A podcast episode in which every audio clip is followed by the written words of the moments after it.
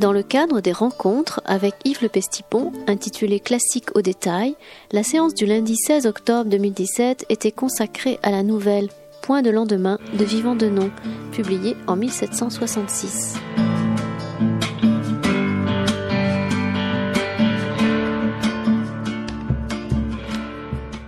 Bonsoir, donc puisqu'il est exactement 17h30 et que mieux que le SNCF, les classiques au détail sont à l'heure, on va, donc tenter de, commencer un nouveau classique au détail ce soir, donc cette série qu'on essaie de faire à la librairie Ombre Blanche tous les mois à peu près, autour de euh, un écrivain français classique, c'est-à-dire on veut dire par là des écrivains que souvent on étudie dans les classes et en tout cas des siècles qu'on appelle classiques en se centrant un peu sur le XVIIe siècle, mais en prenant évidemment le XVIIIe et le XVIe siècle, et donc en s'interdisant soigneusement de dépasser la date de 1800, parce que, bon, voilà, une sorte de fétichisme qu'on s'est imposé avec, Christian Torel.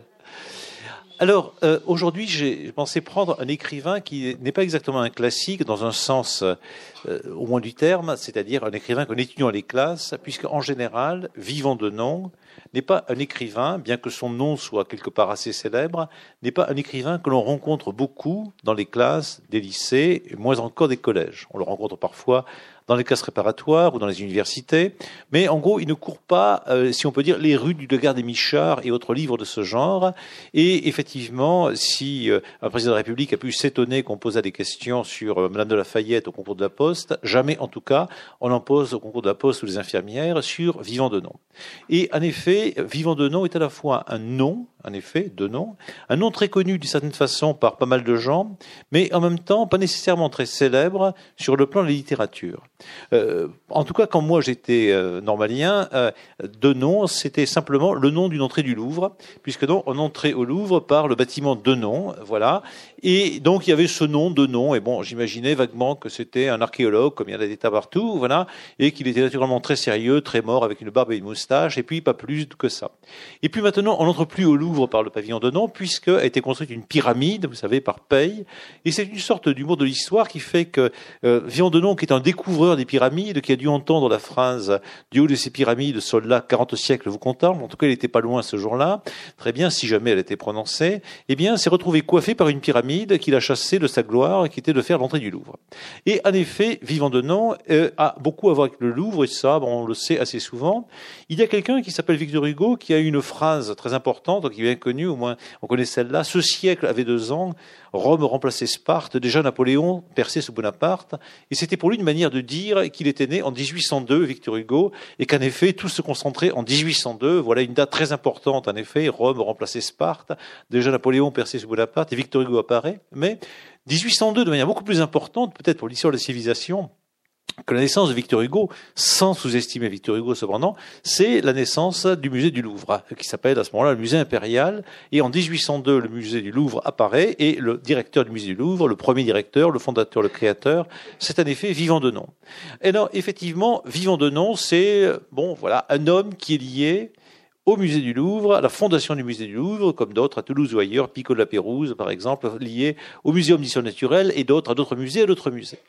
Mais euh, par ailleurs, circulait euh, dès l'école normale, quand j'y étais, un petit bruit euh, qu'il y avait des textes beaucoup plus intéressants que ce qu'on étudiait évidemment pour l'agrégation, genre Bossuet ou choses de ce genre, qu'il y avait des romans libertins, érotiques du XVIIIe siècle, ça commençait un peu avec La Fontaine pour le XVIIe et d'autres, et il y avait une sorte de tentation, et voilà, on en parlait vaguement, voilà, et le nom de Vivant de Nom s'associait, sans qu'on comprenne vraiment très bien pourquoi, de temps en temps dans des conversations, à d'autres noms de gens qui étaient pleins de et autres et autres. Et on savait bien que le XVIIIe siècle était plein, en effet, d'histoires amusantes, libertines et autres. Et un, jour, beaucoup plus tard, quant à moi, pour moi, euh, je suis un, grand amateur de Philippe Soler, ce qu'en général tout le monde déteste. Donc euh, voilà, euh, j'ai failli me faire assommer place du Capitole pour avoir acheté du, Philippe Soler un jour par quelqu'un qui était indigné par cette chose même. Voilà. Et donc, en effet, Philippe Soler a sorti un livre qui s'appelle Le Cavalier du Louvre, et autour de Vivant de Nom, qui, qui, est donc ce, livre-là, dont je suis pas là pour faire la publicité. Au même moment, d'ailleurs, Milan Kundera, il y a une vingtaine d'années, sortait un livre qui s'appelle La lenteur, qui sont des variations autour de, de ce livre de Vivant de Nom qui s'appelle donc Point de lendemain. Et donc là, euh, effectivement, je me suis dit bon, il est temps. Vous voyez, bon, maintenant, fin, euh, trêve de, vertu. cessons de, de lire Jean-Jacques Rousseau et, et le Marquis de Sade, qui est une sorte de vertu renversée, et lisons les vrais auteurs libertins et lisons Point de lendemain. Et effectivement, dans le sillage de Philippe Solers et de, de j'ai lu Point de lendemain et avec une délectation infinie. Et donc, je me suis dit, voilà, effectivement, un, auteur à la fois très connu et quelque part méconnu, euh, qui, mérite beaucoup de choses et qui, est passionnant par son nom même, simplement. Et Solaire s'insiste dessous. Il a le Dominique vivant de nom, il a le plus joli nom d'écrivain possible. Donc, d'un côté, Dominique Saint-Dominique, le chien du Seigneur, on le sait bien, voilà, euh, qui était toulousain à bien, des égards et, dont, la, maison mère était place du Salin et la, première grande église et l'église des Dominicains des Jacobins à côté de Toulouse, où on voit donc ce, Dominique, chien du Seigneur, avec le feu dans, la bouche, euh, voilà, euh, les hérétiques. Mais euh, il s'appelle aussi Vivant, ça c'est pas mal de s'appeler Vivant, hein, voilà, c'est bien, c'est voilà, c'est un truc de bon vivant, c'est encore mieux que le Vergalant Henri IV, Vivant. Et puis ensuite deux noms, c'est la totale, puisque donc vous savez que les écrivains ont toujours des problèmes avec les noms, parfois, ils habitent leurs noms, parfois ils les refusent, hein. Voltaire, Molière et bien d'autres, Philippe Solers lui-même, et celui-là s'appelle Denon directement, donc c'est le plus simple.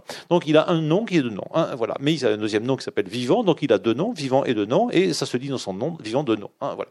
Donc c'est un type qui est très sympathique de par son nom même, et puis évidemment on se renseigne un petit peu, on regarde un peu, et effectivement le, type est vraiment très intéressant, très singulier. Est d'autant plus singulier que euh, euh Point de lendemain, son livre, euh, je me suis amusé un petit peu à, à mettre une fausse indication, parce qu'on va voir qu'il y aura que des fausses indications. Donc j'ai dit que j'allais présenter l'édition de 1777. J'ai même mis une petite erreur pour vérifier que tout le monde vérifie qu'il y avait une erreur. Donc évidemment, je ne ferai pas l'édition de 1777, je ferai celle de 1812. Voilà, parce qu'en effet, il y a deux éditions de Vivant de Nom de, de ce livre-là, de 1777 ah, mais qui est signé par Godre, et on verra pourquoi, qu'est-ce que ça veut dire Godre, Godre, qu'est-ce que c'est qu'un Godre, hein, voilà. Et puis, il y a le Vivant de Nom de 1812, qui n'est pas signé non plus, et donc Vivant de Nom est ce personnage qui a publié deux fois, euh, sous d'autres noms que son nom, et parfois son nom, un livre qui a circulé et qui est apparu pour la première fois dans un, dans un journal pour les dames. On va voir un petit peu de quoi il s'agit. Évidemment, c'est dans les journaux pour les dames que l'on publie les romans libertins, c'est toujours comme ça, hein, voilà. Il vaut mieux lire les journaux pour les dames pour avoir le libertinage que de lire Automoto ou Journal informatique. Hein, c'est bien évident, ça reste vrai. Alors, on va un peu parler de ce personnage. Donc, ce personnage, c'est un personnage euh, vraiment du règne de Louis XV, hein, pour l'essentiel, mais il a prolongé, parce qu'il a survécu à Louis XV, il a survécu à Louis XVI, il a survécu à la Révolution française, il a survécu à la Terreur, il a passé la Terreur à Venise. C'est une bonne idée, hein, voilà, de passer la Terreur à Venise, voilà. Et ensuite, il a évidemment été un compagnon de Napoléon, il est allé en Égypte, et puis ensuite, il a survécu. Pour, pourquoi, perdre la, vie euh, quand Waterloo, euh, voilà, mort de plaine, très bien, il a survécu, et il a fini par mourir en prenant froid en 1825, le 26 avril 1825, en allant une vente aux enchères. Le 27, il était mal, c'était le jour de mon anniversaire, et le 28, il est mort. Bon, le lendemain, hein, voilà.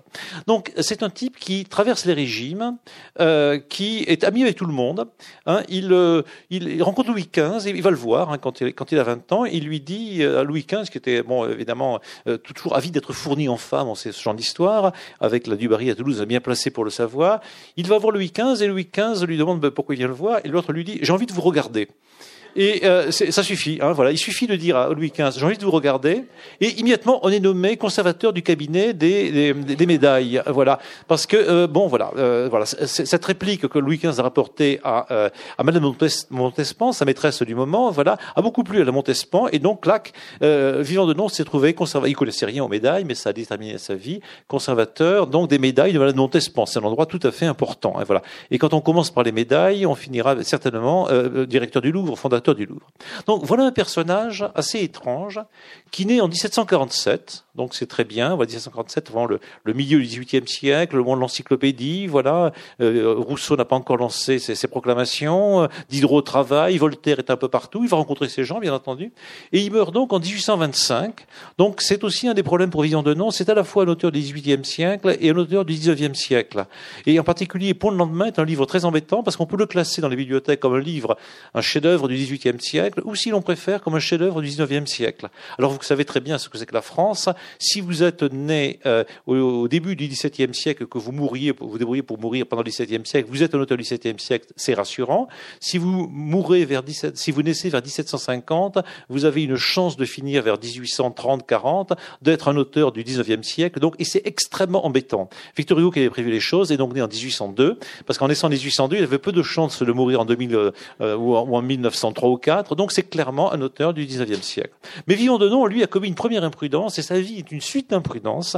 Il est né en 1747, parce que quand vous naissez en 1747, vous avez des chances de mourir en 1825, et c'est très embêtant pour la classification des espèces, hein, véritablement. Hein, c'est très très embêtant. Et donc, il est du côté Chalon-sur-Marne. Bon, bon, voilà, c'est très bien. Il va s'occuper un peu de vin dans son enfance. Et puis, effectivement, Très vite, vers 1769, il se rend, il se rend à Paris. C'est à cette occasion qu'il va rencontrer Louis XV, qui va devenir s'occuper des médailles. Et euh, à l'époque, bon, ce qui est bien, si on veut réussir dans la vie, c'est de faire du théâtre. Si on fait du théâtre, il faut le faire un peu plus au sérieux, un petit peu larmoyant. Et donc, en 1769, année érotique du XVIIIe siècle, euh, il fait une, une, une, pièce de théâtre qui s'appelle Julie. Alors, vous savez, Julie, c'est à la mode parce que euh, Rousseau vient de lancer la Nouvelle Héloïse. Et donc, il lance Julie, donc sur, une, sorte de comédie larmoyante, vertueuse etc., elle tombe aussitôt Bon, c'est pas grave, s'ennuie tout le monde. Et un certain nombre de critiques de l'époque disent qu'il a tellement peu de talent que c'est vraiment pas la peine, euh, quand on a aussi peu de talent, de se risquer à écrire quoi que ce fût, enfin voilà que ce soit, puisque donc vraiment Julie c'est un four complet. Mais c'est pas grave, il se décourage pas. Et donc il se débrouille grâce aux médailles, grâce à Louis XV, à ses relations immédiatement à avoir, pour entrer dans le monde de la diplomatie et donc pour aller loin. C'est un des plans possibles dans la vie que je conseille parfois à mes étudiants. Si vous ratez ici, partez loin, vous reviendrez peut-être couvert de gloire. Et donc il se rend à Saint-Pétersbourg en 1760 71 avec euh, il, il, a enfin il y va en gros au culot. Enfin il est plus ou moins espion. Euh, et à Saint-Pétersbourg il y a une dame qui est très importante qui s'appelle Catherine II de Russie qui a un nombre d'amants assez vertigineux mais qui a aussi invité chez elle Diderot. Euh, Diderot dont elle va récupérer la bibliothèque. Et donc Vivant de Nom fait coup double hein, il va rencontrer Catherine II de Médicis il a évidemment un culot d'enfer hein, voilà. Pareil j'ai envie de vous regarder. Ben oui voilà je, je, vous vois voilà.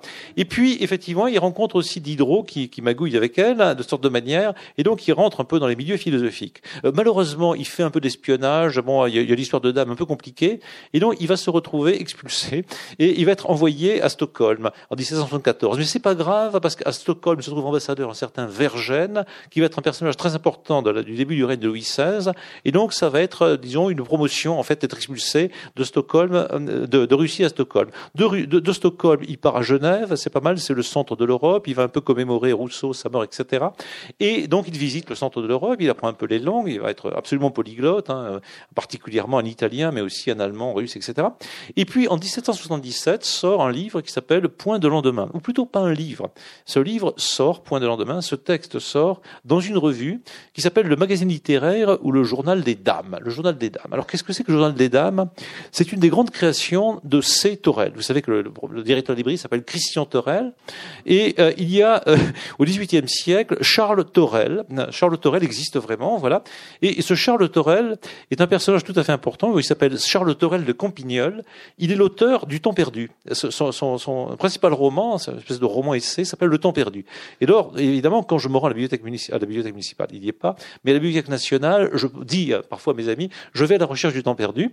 C'est-à-dire, je vais à la recherche de C. Torel, l'œuvre de C. Torel. Vous pouvez la trouver sur Gallica. Voilà, c'est, ça vaut la peine hein, de lire du, du, du, pas du Christian Torel, mais du Charles Torel.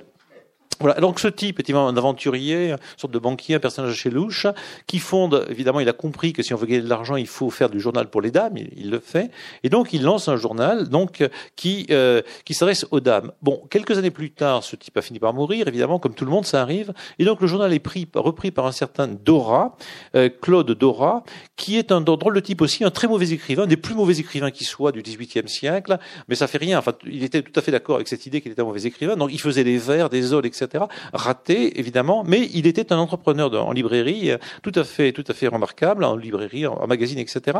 Et il a une équipe autour de lui euh, qui sont des sortes d'antiphilosophes et il publie des textes hein, en tout genre qui sont des textes qui sont amusants, voilà. Alors, euh, effectivement, il publie avec ce, nom d'auteur un texte qui s'appelle Le Point de lendemain. Alors, ce, ce nom d'auteur, c'est Godre, ou plutôt M.D. Godre. Qu'est-ce que ça veut dire Godre? Godre, gentilhomme ordinaire du roi. Alors, c'était très bien au XVIIIe siècle siècle, quand, vous allez dire à Louis XV, euh, j'ai envie de vous regarder, vous êtes nommé Godre.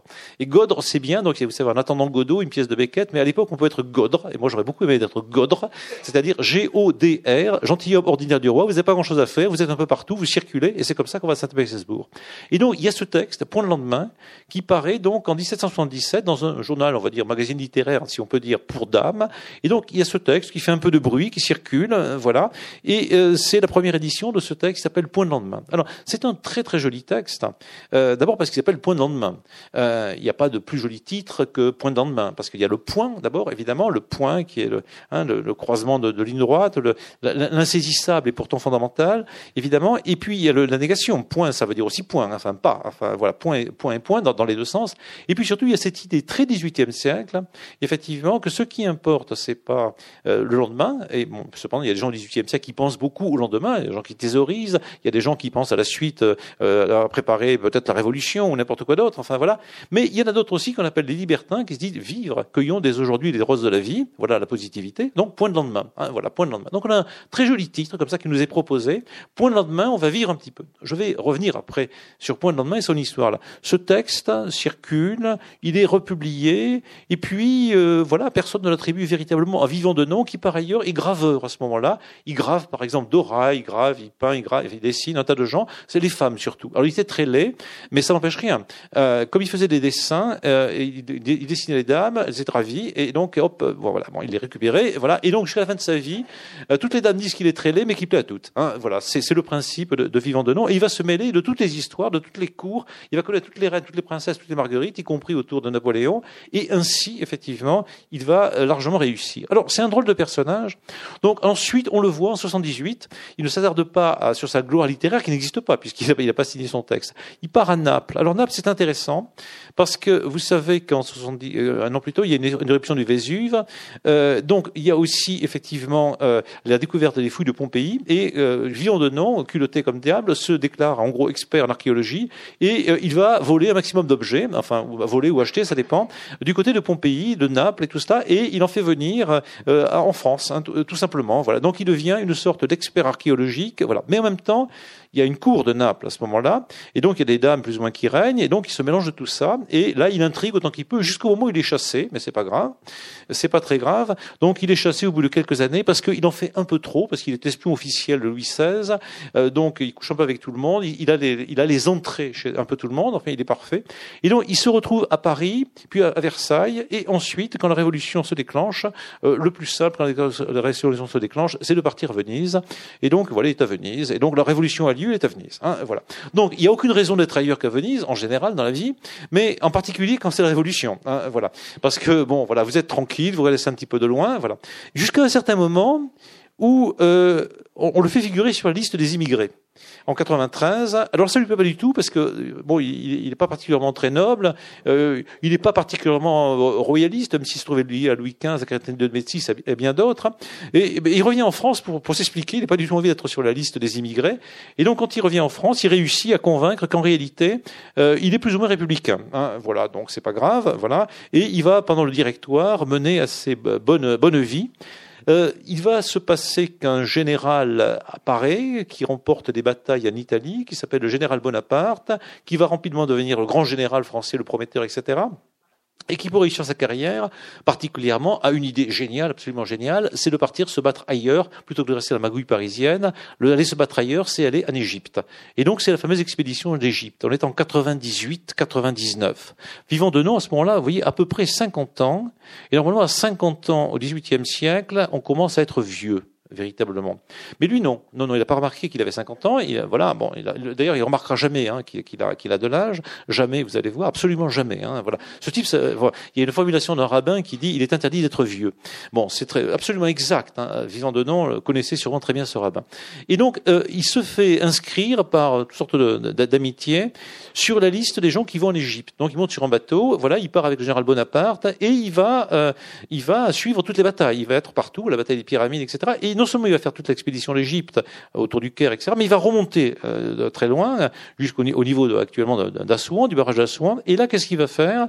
Bon, il va pas se battre, il est quand même un petit peu vieux, mais il va essentiellement dessiner, relever des gravures, etc., ce qui va lui permettre ensuite, avec toute sa documentation, de publier un livre qui va être bon le premier ouvrage français de l'égyptologie. Et c'est à partir d'un certain nombre de choses que Vivant de Nom ramène d'Égypte, à la fois des objets, mais aussi des, des reproductions, enfin des dessins qu'il fait, que Champollion, l'homme de Figeac, quelques années plus tard, va pouvoir commencer à travailler véritablement. Donc c'est une date très importante, on le sait, dans l'histoire de, la civilisation que l'expédition d'Égypte, parce qu'en effet, ça permet aux Français, aux Européens par là même, de, découvrir euh, une civilisation nettement antérieure au latin et au grec, euh, et de découvrir des, problèmes véritablement nouveaux euh, qui, sont là. Et Vivant de Nom est dans cette affaire-là, et donc effectivement, c'est un des, un des, compagnons de Bonaparte, hein, véritablement. Alors effectivement, quand on un compagnon de Bonaparte, quand on est allé euh, du côté de l'Égypte avec lui, avec ses copains, bon, évidemment, on est récompensé, on a la Légion d'honneur, enfin tout ce qu'on veut. Et donc, en 1802, quand Napoléon Bonaparte, euh, qui est en train de s'apprêter à devenir Napoléon,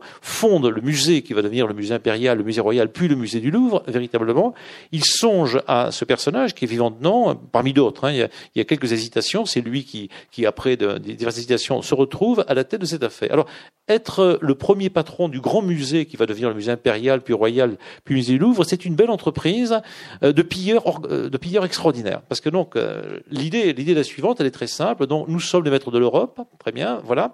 Napoléon va augmenter ses, ses conquêtes jusqu'à la Russie, voilà. Il va pas réussir à prendre l'Angleterre, enfin ça fait rien, tant pis, voilà. Et, donc Vivant de Nom est chargé de piller toutes les églises d'Europe, les musées, les collections privées et tout ce que vous voulez dans ce genre. Donc il est très content. Ça permet de faire des voyages, de trouver des collections. Et donc l'idée, c'est de faire à Paris le musée absolu de l'Europe. Et donc il va s'y employer avec beaucoup de soin, évidemment. Il va aller partout. Il connaît très bien l'Italie. Il parle parfaitement italien. Il va suivre Napoléon à la bataille d'Eylau. Il va les piller en Allemagne, enfin partout. Il va être un des champions du pillage en Espagne. Voilà, il va organiser, il va faire revenir un maximum d'œuvres en France.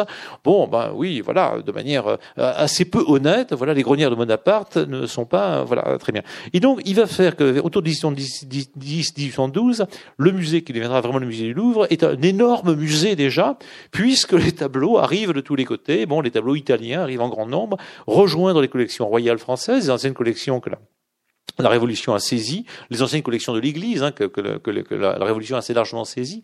Et donc, on a, euh, à la fin de l'Empire, au Louvre, à peu près toute la peinture européenne. Hein, tout est là. Hein, voilà, on a tout pris, à, peu près. Les, les autres n'ont plus grand-chose. C'est très bien. Bon, les Japonais n'auront qu'à venir ici, chez nous. Et puis, c'est pas la peine d'aller en Italie, en Allemagne ou ailleurs, en Espagne. On a tout, on a tout, on a tout, on a tout. Bon, vous savez que, bon, malheureusement pour le musée du Louvre, Napoléon s'est fait battre en 1815 à Waterloo, et que donc, il a fallu rendre un certain nombre d'œuvres. Bon, voilà. Heureusement, heureusement, euh, les autres euh, ne savaient pas très bien parfois où mettre les œuvres. Un certain nombre ont été oubliées. Et un certain nombre d'œuvres italiennes ou allemandes ou autres, ou espagnoles, sont restées dans les caves du musée du Louvre parce que, bon, euh, elles ont été oubliées, parce qu'on les a pas réclamées, parce qu'elles étaient un peu trop grosses, encombrantes, comme les noces de Cana de, Caravage. Et donc, on ne savait pas très bien les remettre. Bon, on les garde. Hein, voilà. Les Italiens, de temps en temps, réclament les noces de Cana. Mais bon, nous, on les a pillées. Elles sont à nous et on les a depuis longtemps. Voilà, à, peu près. Donc, Vivant de Nom est le champion international du pillage. Hein, c'est, vraiment un type remarquable. Enfin, il, vraiment, il méritait vraiment la Légion d'honneur, des titres, euh, titres de baron, enfin tout ce que vous voulez. Voilà. En 1812, cependant, ce type qui est un homme très puissant, hein, vraiment. Enfin, c'est une sorte de, ministre de la culture de, Napoléon. Enfin, ça, correspond pas exactement, évidemment, mais enfin, c'est un homme extrêmement puissant, notable, et qui passe son temps à cheval. À 60 ans, il, est au, fond de l'Espagne, non pas à guerroyer, mais à piller les tableaux espagnols. Bon, quand même, ils en ont beaucoup, hein, des Goya, enfin et tout ça, enfin plutôt des Velasquez qui ramènent. Euh, les Goya, c'est ce moment-là. Euh, et très bien, il faut, il faut, il faut prendre tout ça. Donc, donc ça s'est rendu travail. Donc, il va, il vient, il circule de tous les côtés. C'est pas fini d'ailleurs. Et en 1812, il trouve le temps de rééditer, de réimprimer Point de lendemain mais un autre texte, beaucoup mieux à bien des égards, beaucoup plus libertin, qui s'appelle lui aussi Point de lendemain, et qui publie son nom d'auteur, qui circule de nouveau, et qui sera le point de lendemain qu'on va regarder tout à l'heure. Donc il y a un deuxième point de lendemain, et donc en, quelque sorte, euh, point de lendemain à du lendemain. Hein, C'est-à-dire qu'il y a un premier lendemain, il y a un deuxième lendemain, au passage, il y, a, il y a un troisième, et c'est pas fini, parce que Balzac ensuite va se dire, mais point de lendemain, c'est, point de lendemain, c'est très très bien, donc je le réédite, mais comme c'est un peu quand même olé olé, moi je le corrige, et j'en fais un roman de Balzac. Et hop, c'est devenu un roman roman de Balzac, signé d'ailleurs, voilà, présenté comme tel dans la physiologie de mariage. Et donc voilà, bon, voilà, ça circule. Il y en a encore d'autres qui, qui l'auront fait. Il y a aussi évidemment une version pornographique, mais je ne vais pas vous, vous, la lire précisément. Elle est très bien, hein, elle est vraiment très bien parce que donc il y a tous les cas. Donc il y a le point de lendemain moral, Balzac, le point de lendemain pornographique, évidemment, voilà, le songe merveilleux. Et puis il y a le point de lendemain du point de lendemain, il y en a deux. Hein, voilà. Donc pour un point de lendemain, ça fait beaucoup de points euh, qui se multiplient, points de suspension. Et donc euh, après donc l'Empire et après 1815, bien bon, Louis XVIII arrive euh, une première fois, il constate que Vivant Denon est un excellent pilleur et qu'il dirige le musée. Bon, il change le titre, musée impérial devient musée royal, mais on garde Vivant Denon parce qu'il est tellement bien. Voilà. Puis euh, il y a les 100 jours et Louis XVIII revient, repart revient. Il y a, il y a toujours Vivant Denon qui est là. et il faut bien rendre des tableaux. Vivant Denon va le cœur déchiré rendre aux Allemands, aux Espagnols, aux Italiens et autres un certain nombre de tableaux en essayant d'en garder le plus possible. Mais bon, voilà. Et quand même, il faut leur en rendre. On était battu, hein, honnêtement, voilà. Et donc, il continue quant à lui s'intéresser à, acheter. Hein, et voilà. Et c'est ainsi qu'il a la plus belle mort pour un collectionneur. Il meurt en prenant froid dans une dans une vente aux enchères le 26 avril 1825. Et clac, bon, évidemment, il, il, meurt. Quoi. Voilà. Il faut bien, il faut bien qu'il y ait une fin. Voilà. Euh, tout de même. Mais voilà. Mais c'est vraiment très bien de mourir à une vente aux enchères hein, quand on est un collectionneur. Euh, voilà. Tous les collectionneurs que je connais rêvent de mourir dans une vente. Enfin, on prend froid et puis voilà. Euh, voilà. Euh, vous savez, c'est on meurt dans une exposition. C'est la mort de Bergotte. Enfin, etc. Et donc voilà, voilà donc une vie assez étrange parce que c'est pas une vie d'écrivain. Euh, il y a certes des livres de Vivant Denon. Euh, il y a effectivement les relations sur l'Égypte. C'est un livre. Il y a énormément de textes diplomatiques qu'il a écrit, énormément de rapports d'espionnage qu'il a écrit, énormément de correspondances qu'il a pu faire. Il a aussi une œuvre de dessinateur, de graveur tout à fait importante. Et donc, par exemple, la première édition du Moine de Lewis, euh, ce texte du XVIIIe siècle, qui mettant Artaud plus tard, les premières gravures, c'est Vivant Denon qui les a faites. Donc, il y a énormément de gravures de Vivant Denon qui sont exposées à droite et à gauche, au musée Vivant Denon à Chalon. Et puis, vous pouvez voir euh, sur Internet des grands nombres. Il a dessiné un tas de gens, de, femmes, d'hommes, etc., de tas de lieux. Il a évidemment dessiné les monuments d'Égypte. Il a recopié avec un soin infini des inscriptions hiéroglyphiques. Et au milieu de tout ça, il y a une œuvre et une seule, on va dire littéraire, on peut dire littéraire, qui s'appelle Point de lendemain avec deux versions. Alors pour nous c'est un peu surprenant parce que pour nous, pour un écrivain, disons de la fin du 20e, de la fin du 20e ou du début du 21e siècle, qu'est-ce que c'est qu'être écrivain en général? C'est à 23 ans, 24 ans faire un premier roman, et puis s'il a un petit peu réussi, en faire un deuxième un an plus tard, puis euh, en en faire un par an pendant 60 ans ou 70 ans, de sorte que tout écrivain contemporain digne de ce nom et un peu célèbre, bon voilà, euh, Solers par exemple, en effet, euh, a produit 80 ou 100 livres, voilà, facilement, voilà, puisqu'il commence jeune et puis il continue tard et parfois ils en font davantage, comme Michel Butor.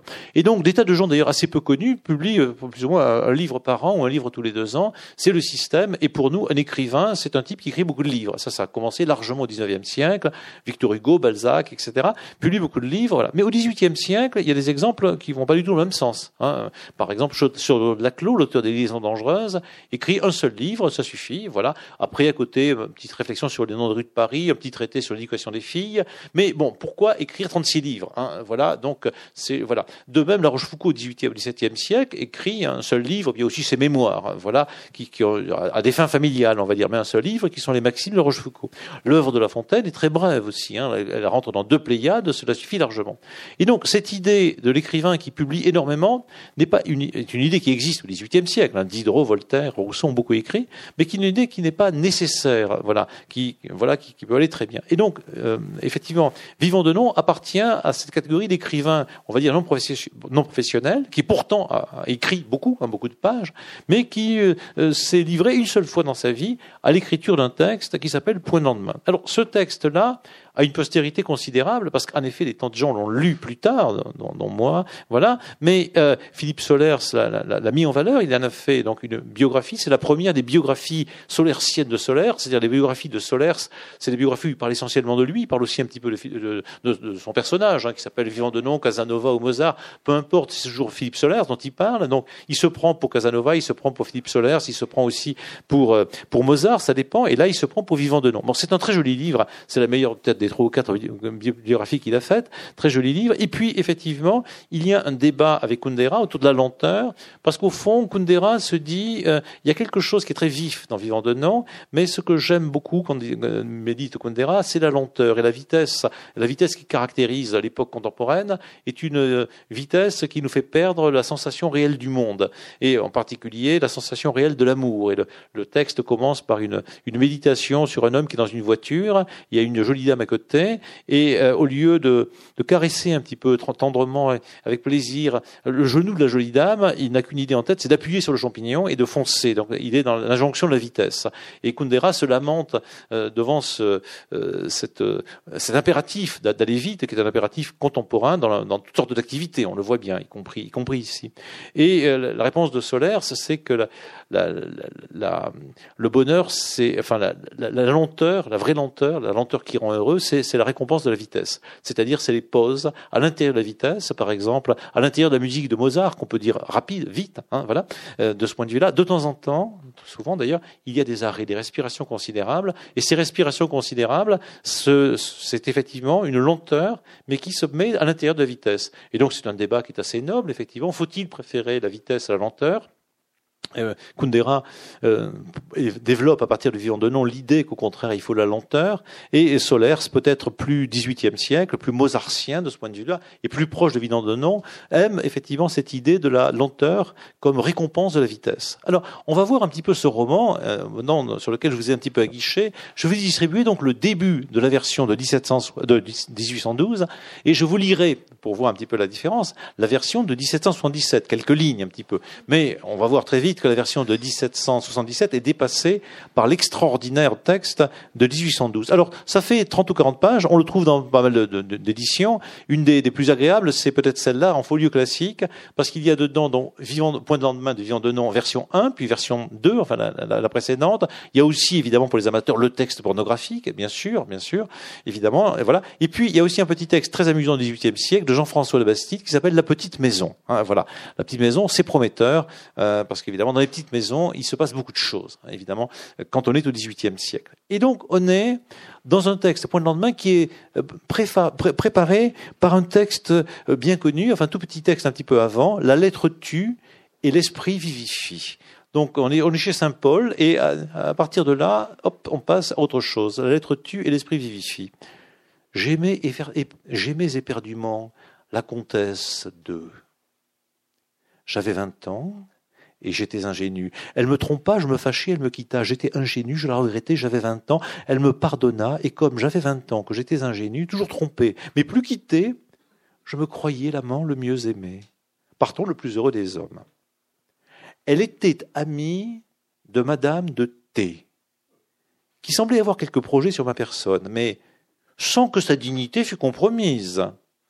Comme on le verra, Madame de T avait des principes de décence auxquels elle était scrupuleusement attachée.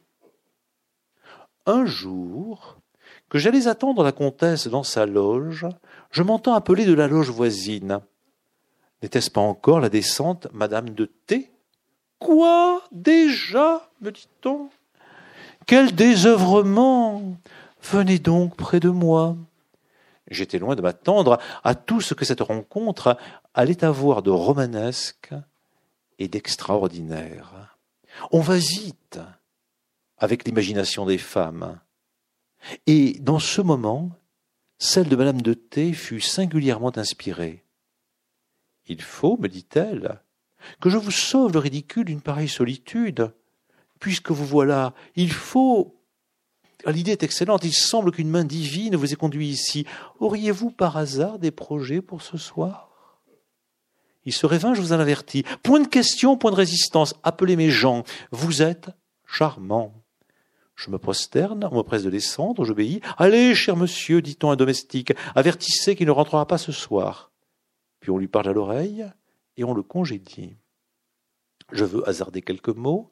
L'opéra commence, on me fait taire, on écoute, ou l'on fait semblant d'écouter. À peine le premier acte est fini que le même domestique rapporte un billet à Madame de T en lui disant que tout est prêt. Elle sourit, me demande la main, descend, me fait entrer dans sa voiture, et je suis déjà hors de la ville avant d'avoir pu m'informer de ce qu'on voulait faire de moi. chaque fois que je hasardais une question, on répondait par un éclat de rire. Si je n'avais bien su qu'elle était femme à grande passion et que dans l'instant même elle avait une inclination, inclination dont elle ne pouvait ignorer que je fusse instruit, j'aurais été tenté de me croire en bonne fortune.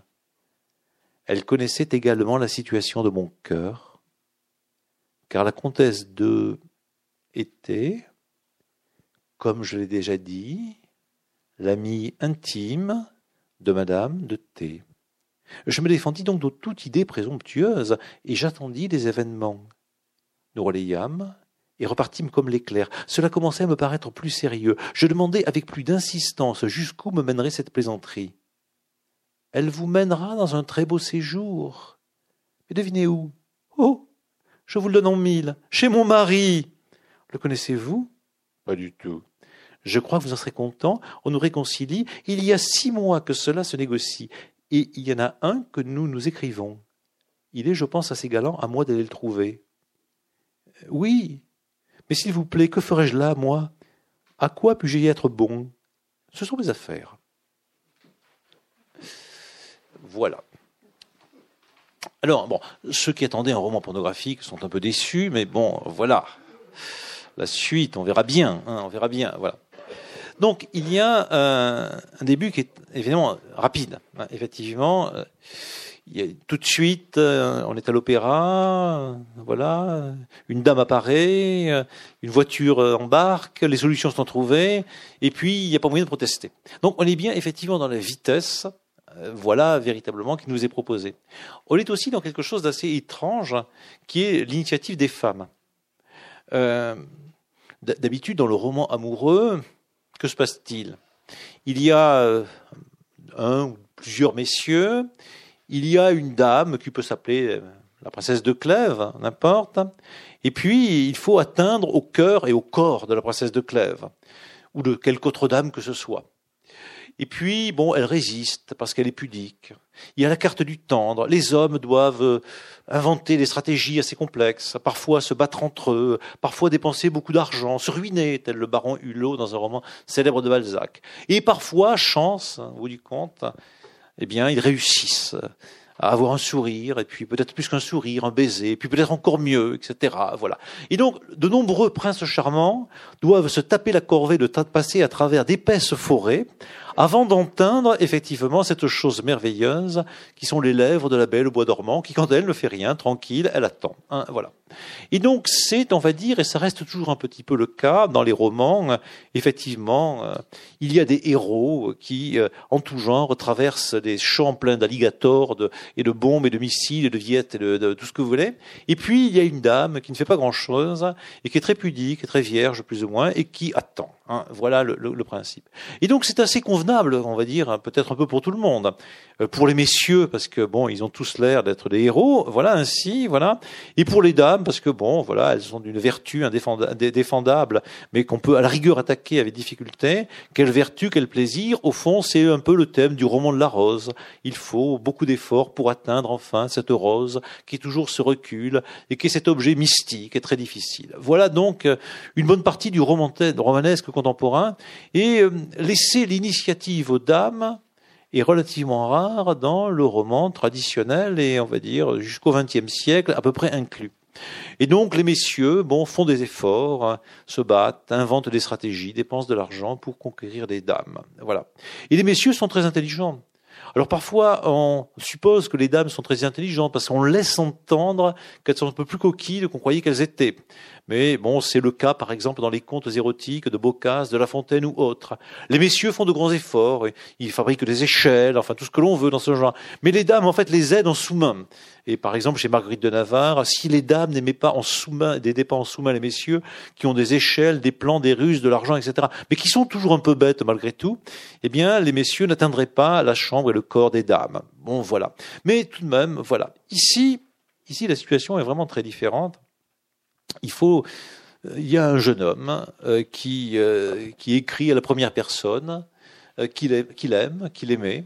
J'aimais éperdument la comtesse de, voilà.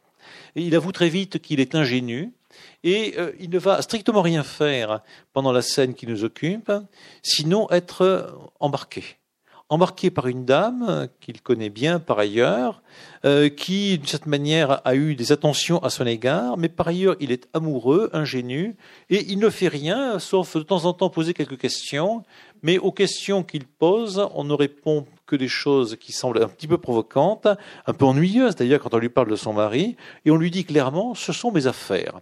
Bon, évidemment, les femmes n'ont pas le droit d'avoir des affaires. Les affaires, c'est une chose de d'homme, bien entendu, dans tous les sens du mot affaire que l'on peut donner, bien entendu. C'est bien sûr Monsieur de Clèves a des affaires, Monsieur de Nemours a des affaires. Il a à faire la paix avec l'Angleterre, il a à épouser la, Élisabeth d'Angleterre, Élisabeth Ier. Ils ont tous des affaires à faire. Henri II a des affaires à faire. La princesse de Clèves n'a pas d'affaires. Elle n'a rien à faire, la princesse de Clèves, qu'à attendre et finalement, au bout du compte, être épousée euh, et puis être courtisée d'une façon ou d'une autre. Madame Bovary n'a rien à faire, sauf à attendre qu'un hypothétique Charles ou Léon ou Rodolphe vienne. Même Mathilde de la Mole, qui s'agite beaucoup, n'a rien à faire, bien entendu. C'est Julien Sorel qui devra monter avec une échelle dans la chambre. C'est un peu difficile. Enfin, il va réussir. Enfin, voilà. Bon. Donc, les dames n'ont rien à faire. Madame de Rênal n'a strictement rien à faire. Euh, de temps en temps, elles sont hystériques, genre Mathilde de la Mole. Mais c'est les hommes qui se payent le travail. Voilà le principe. Ici, on a un homme qui ne fait rien et qui est pris en main sérieusement, véritablement. Voilà une sorte de renversement prodigieux. Alors, euh, de ce point de vue-là, euh, le XVIIIe siècle est très étonnant, très très étonnant, parce que on est habitué au XIXe siècle. On a l'impression que la littérature française, c'est la littérature du XIXe siècle, et que la civilisation française, c'est le XIXe siècle. Au XIXe siècle, qu'est-ce qui se passe dans les romans? C'est toujours la même histoire dans les romans. C'est des histoires d'adultère. Voilà. Bon, alors il y a un mari un peu ennuyeux. Il s'appelle Monsieur de Rênal, par exemple. Il y a une femme qui s'embête un peu. Bon, voilà. Bon, alors Madame de Rênal, ça continue jusqu'à Anna hein, ce genre d'histoire. Madame de Rênal se trouve un jeune homme qui est par là, qui s'appelle Julien Sorel. Bon, bon, à la fin, il est décapité. Mais euh, voilà. Bon, elle, évidemment, elle, elle, se sent coupable. Elle souffre. Quelle horreur, j'ai un amant. Et donc, elle est malheureuse parce que ses enfants sont, sont, sont malades à un moment. Voilà, elle, elle, s'est sentie. Pire encore, avec de l'éducation sentimentale. Il y a une femme qui s'ennuie avec son mari qui s'appelle Arnoux. Euh, voilà, Madame Arnoux, euh, elle s'ennuie vraiment. Il y a un jeune homme qui apparaît. Bon, voilà, il est quand même un peu charmant. Il s'appelle Frédéric Moreau. Il est un peu bête. Il sait pas, il sait pas s'y prendre. Enfin, très bien. Voilà. Mais enfin, bon, on progresse peu à peu. il va y avoir un rendez-vous et crac, les enfants tombent malades. Ah bon, deux coups, Dieu, etc. Culpabilité c'est recommencer, etc. Bon, voilà. Autre cas, évidemment, autre cas. Bon, Madame Bovary, euh, elle s'ennuie. Alors elle, bon, les enfants, euh, enfants ou pas, on y va. Bon, avec Léon et tout ça. Bon. Et donc, le 19e siècle nous raconte l'histoire interminable de l'oppression des femmes. C'est-à-dire, effectivement, elles sont opprimées, elles s'ennuient, elles n'ont rien à faire. Alors, elles peuvent être vierges ou putains, comme elles veulent. En gros, elles tentent de devenir adultères, mais pas toujours, ça réussit pas très bien. Et les hommes tournent autour. Ils tournent autour des femmes pures. Ils se rendent au bordel, hein, volontiers. Donc, c'est très, très développé dans, dans, dans, Flaubert, dans, dans Maupassant, etc. Et on souffre et on fantasme. Et la vie n'est pas possible. Parce qu'à tous les coups, euh, effectivement, il y a des histoires de, d'adultère, de, de crimes et autres. Regardez la vie de Victor Hugo, c'est sinistre. Hein, voilà, il passe son temps à tromper sa femme, il passe son temps à être euh, surveillé, pris. Sa fille meurt pendant qu'il se balade avec sa maîtresse. C'est vraiment très pénible les enfants. Voilà. Euh, autrefois, une autre fois, il est avec Léonie Billard, craque le mari, il n'est pas content. Il y a un huissier. Enfin bon, etc. Bon, bon enfin bon, ça c'est le 19e siècle. C'est assez affreux en réalité du point de vue euh, des relations amoureuses et ça commence un peu avec la Révolution française et l'Empire à bien des égards. Après le directoire il y a un tour d'ordre moral qui nous semble être l'histoire de France et l'histoire catholique française. Mais c'est pas toute l'histoire catholique française, c'est pas l'histoire du Moyen Âge, et c'est pas nécessairement l'histoire du XVIIIe siècle.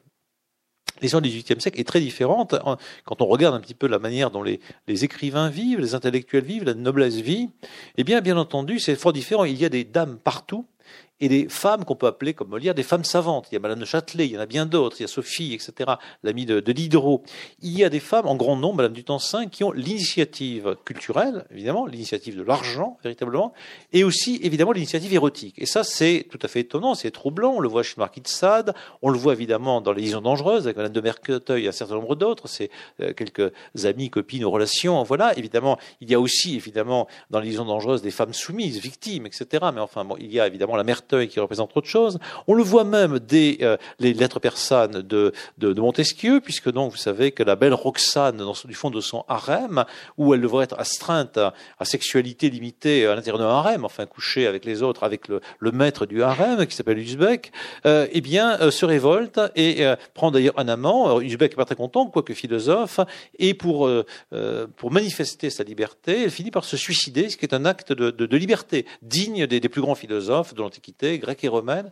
Et donc, elle affirme sa liberté de femme, sa liberté sexuelle de femme. Et à travers la littérature, à travers les mœurs du XVIIIe siècle, on s'aperçoit qu'effectivement, et surtout à la fin, il y a une sorte d'égalité, hein, d'égalité d'initiative, en tout cas dans la société noble, la société cultivée, une partie de la société bourgeoise, entre les hommes et les femmes, l'idée que des femmes peuvent avoir en effet l'initiative. Et là, c'est vraiment le cœur du libertinage du XVIIIe siècle.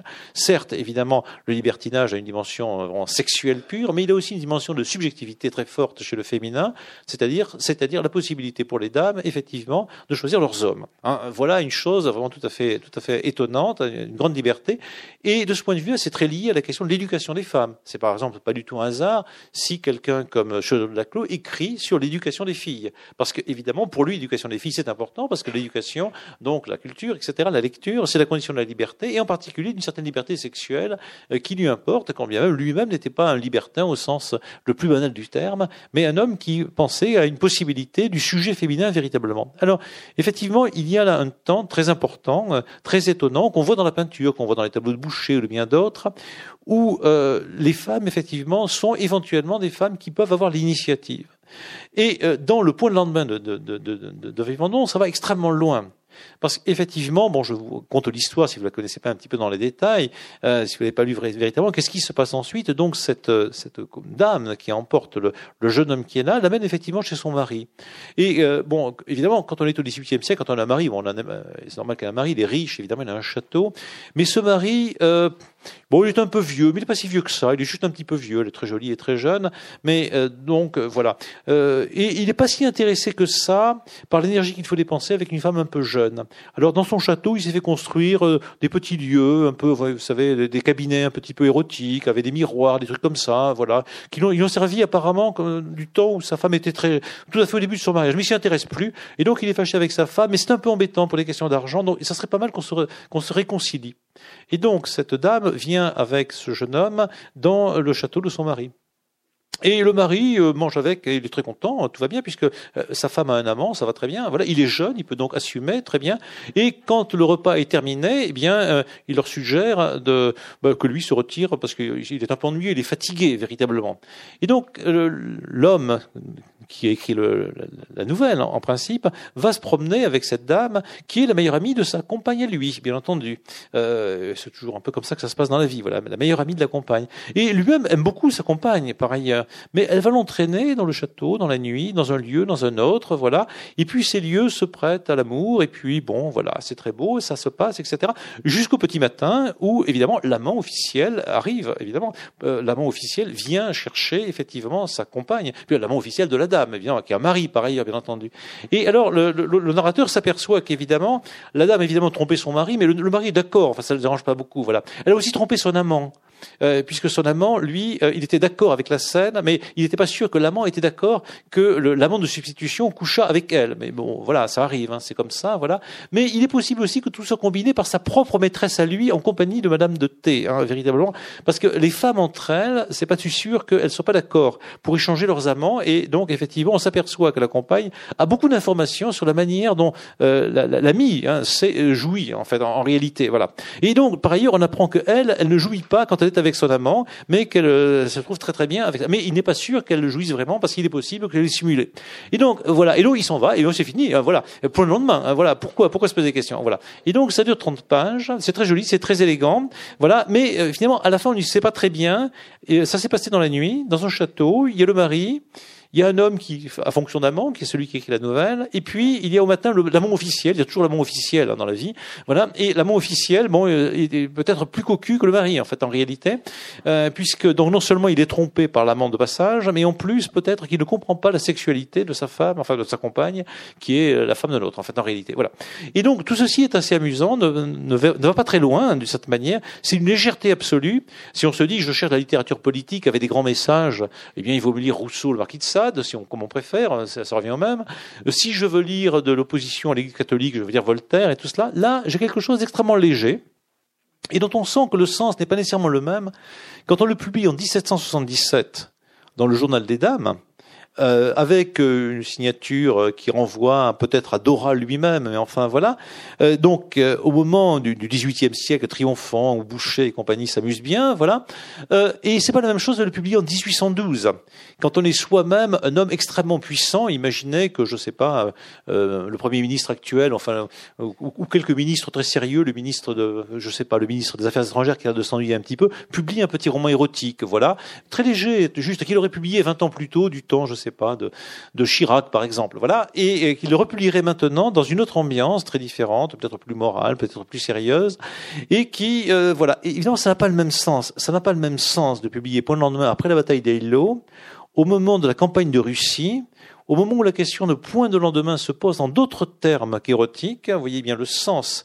Qu'est-ce que c'est que cette affaire de la bataille de Russie, de la guerre de Russie, euh, des, des routes, etc. Est-ce que l'Empire n'aura pas point de lendemain Question évidemment qu'on se pose, bien entendu. Et dans cet empire qui est devenu un empire très moral, parce qu'évidemment il faut recruter des soldats, il faut faire des. Vous savez, bon, après la bataille d'Eylau, euh, Napoléon a cette formule qui dit une nuit de Paris repeuplera tout cela. Bon, voilà, il faut qu'il y ait des enfants, il faut qu'il y ait de la morale, il faut qu'il y ait de la famille, etc. Euh, Napoléon n'est pas si libertin que ça, en tout cas pour son peuple, véritablement. Il veut des enfants. Et donc de la morale de l'Église, enfin tout ce que vous voulez dans ce genre. Et évidemment, le point de lendemain devient une sorte de, de chose décalée, véritablement. Il l'était beaucoup moins en 1777, quand il, quand il paraît sur le journal des dames. Et il le réécrit. Alors, je, vous lis simplement le début pour voir la façon dont, euh, effectivement, c'est réécrit. Vous allez voir comment on devient un très très grand écrivain à partir du fait qu'on est un bon écrivain. Euh, voilà le début simplement de Point de lendemain, version 1777. Et puis ensuite, après l'expédition d'Égypte, on revient au texte qui est là. Donc euh, évidemment, ça c'est écrit avant Venise, avant l'Égypte, avant Naples, euh, après Stockholm en réalité, euh, après l'Espagne et après le pillage de quelques centaines de, musées, églises, etc. Euh, donc ça c'est avant, et puis le texte de 1812 c'est après. Donc en 1777 on écrit ceci. La comtesse de me prit sans m'aimer, continua Damon. Elle me trompa, je me fâchai, elle me quitta, cela était dans l'ordre, je l'aimais alors, et pour me venger mieux, j'eus le caprice de la ravoir. Quant à mon tour, je ne l'aimais plus. J'ai réussi, elle y tournait la tête, c'est ce que je demandais. Elle était amie de Madame de T, qui me lorgnait depuis quelque temps, et semblait avoir de grands desseins sur ma personne. Elle y mettait de la suite, se trouvait partout où j'étais, et menaçait de m'aimer à la folie, sans cependant que cela prît sur sa dignité et sur son goût pour les décences, car, comme on le verra, elle y était scrupuleusement attachée. Et voilà, c'est beaucoup plus violent en 1777, parce qu'évidemment, la Madame de T a vraiment très envie, elle est presque ridicule, elle suit le narrateur un peu partout, bien sûr, et sa décence, bon, est un peu limitée. Et quant au narrateur lui-même, lui, il avait essayé de reprendre, effectivement, avec énergie, la femme qui le trompait. Tandis que dans la version de, 1700, de 1812, il est simplement ingénu, c'est beaucoup plus léger, et on supprime ce nom un peu ridicule de Damon, pas besoin de mettre des noms, je, je, je suffis. Et donc, on le voit à l'oreille on est passé euh, de quelque chose qui est extrêmement agréable, en réalité, très 18e siècle, on va dire un, peu mozartien ou pré-mozartien, ou plutôt on est passé de Haydn, si je veux parler un petit, peu de musique, à quelque chose de plus génial encore, qui est Mozart. C'est une légèreté extraordinaire. Alors si je dis Mozart, c'est qu'un des grands admirateurs de point de lendemain, c'est Stendhal, et que Stendhal disait, enfin, jusque sur sa tombe, euh, qu'il voulait qu'il y ait deux choses qu'il aime, c'était Mozart, Cimarosa et Mozart, et qu'il met ça sur sa tombe même. Donc cette musique-là, de l'extrême fin du XVIIIe siècle et, de la période de, la Révolution française, euh, qui est aussi la musique de Point de lendemain véritablement et qui est la musique de Stendhal. Alors, vous voyez donc un texte qui est dans des variations très très diverses. Euh, donc, une variation morale, Balzac, une variation, on ne sait pas très bien qui l'a écrite, sans doute c'est un bouillon, euh, la, la, variation, disons, pornographique, mais par pornographique, bon, voilà, euh, c'est très joliment écrit. Et puis, deux variations qui sont celle de 1777 et celle de 1812. Et donc, vous voyez, on est très embêté quand on parle de classique, parce que parfois on se dit, il faut faire un retour au texte, hein, le texte même. Mais avec Montaigne aussi, mais avec point de lendemain, avec vivant de nom. Donc, le texte n'est pas si sûr que ça. Le texte circule. Le texte est mobile. C'est mobilis in mobile, pour reprendre la formule du capitaine Nemo. Vous savez que c'est la devise du sous-marin. Donc, on est bien dans ce XVIIIe siècle extrêmement mobile, celui que l'on voit quand Diderot est peint, par exemple, dans, dans, un magnifique tableau de, de Fragonard, où au lieu d'être un portrait en pied simplement, on voit le vent, la lumière, la couleur qui passe à travers Diderot. C'est le XVIIIe siècle de, la mobilité. Je reviens sur le texte de 1812, donc qui est euh, initié par ce, cet exergue. La lettre tue, l'esprit vivifie. C'est très étrange, je trouvais Saint Paul euh, au, début d'un roman pareil, bien entendu, et au début de, de, Point de lendemain. Euh, oui, mais tout de même, l'esprit, bon, a plusieurs sens. Évidemment, c'est l'esprit, l'esprit chrétien, évidemment, mais c'est aussi l'esprit, l'esprit, l'esprit du XVIIIe siècle, évidemment. Et ce qui importe, c'est pas la lettre, la lettre de ce qui s'est passé exactement, c'est l'esprit dans lequel ça se passe. Évidemment qu'une dame euh, enlève un homme euh, à la lettre, c'est pas très bien, bien entendu. Euh, ça peut même être grossier, ça peut être d'une grande vulgarité, ça peut être une action de call girl, je ne sais quoi, bien sûr. Mais non, pas du tout. Ce qui compte, c'est l'esprit. L'esprit qui est là-dedans.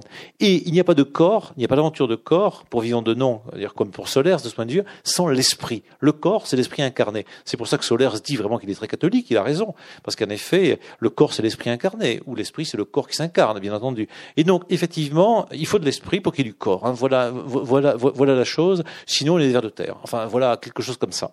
Or, évidemment, ce n'est pas de l'amour de vers de terre, c'est l'amour entre la comtesse 2, trois étoiles, qui me prie sans m'aimer, euh, attendez, je, me trompe de, je me trompe d'étoile, voilà. Euh, J'aimais éperdument la comtesse 2, je me disais ça ne va pas du tout, trois étoiles. Alors, ça commence par trois, enfin, ça commence pas tout à fait par trois étoiles, mais on va d'abord parler de ces trois étoiles.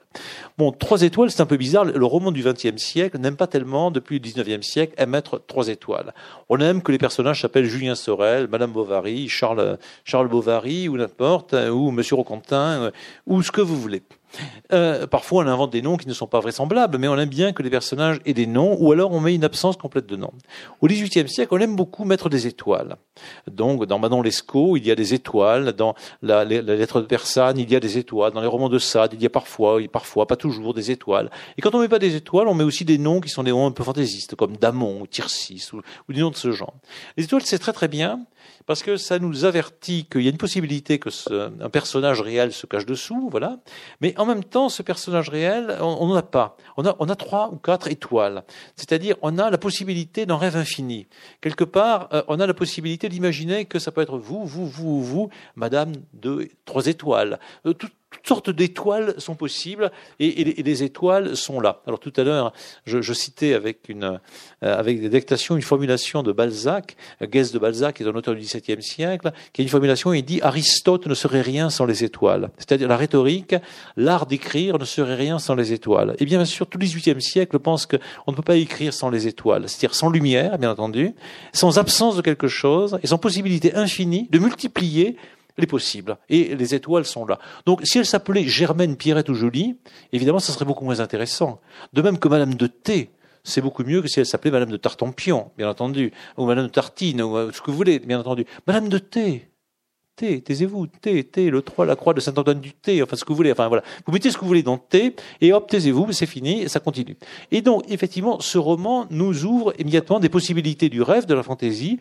Il nous dit, c'est passé par ici, ça repassera par là, c'est madame de machin, non, c'est pas, peu importe, hein, voilà. Débrouillez-vous avec ça, et vous n'aurez pas le réalisme vulgaire d'un nom comme Goriot, ou Dupont, ou Durand, ou Bovary, ou autre, et vous n'aurez pas la possibilité même de jouer sur les, significations multiples de ces noms, bien sûr, vous aurez une sorte de liberté possible, on va dire libertine, qui nous est proposée là. Et du coup, on comprend pourquoi c'est beaucoup plus joli de supprimer Damon, qui était en 1717 là, et de mettre simplement je.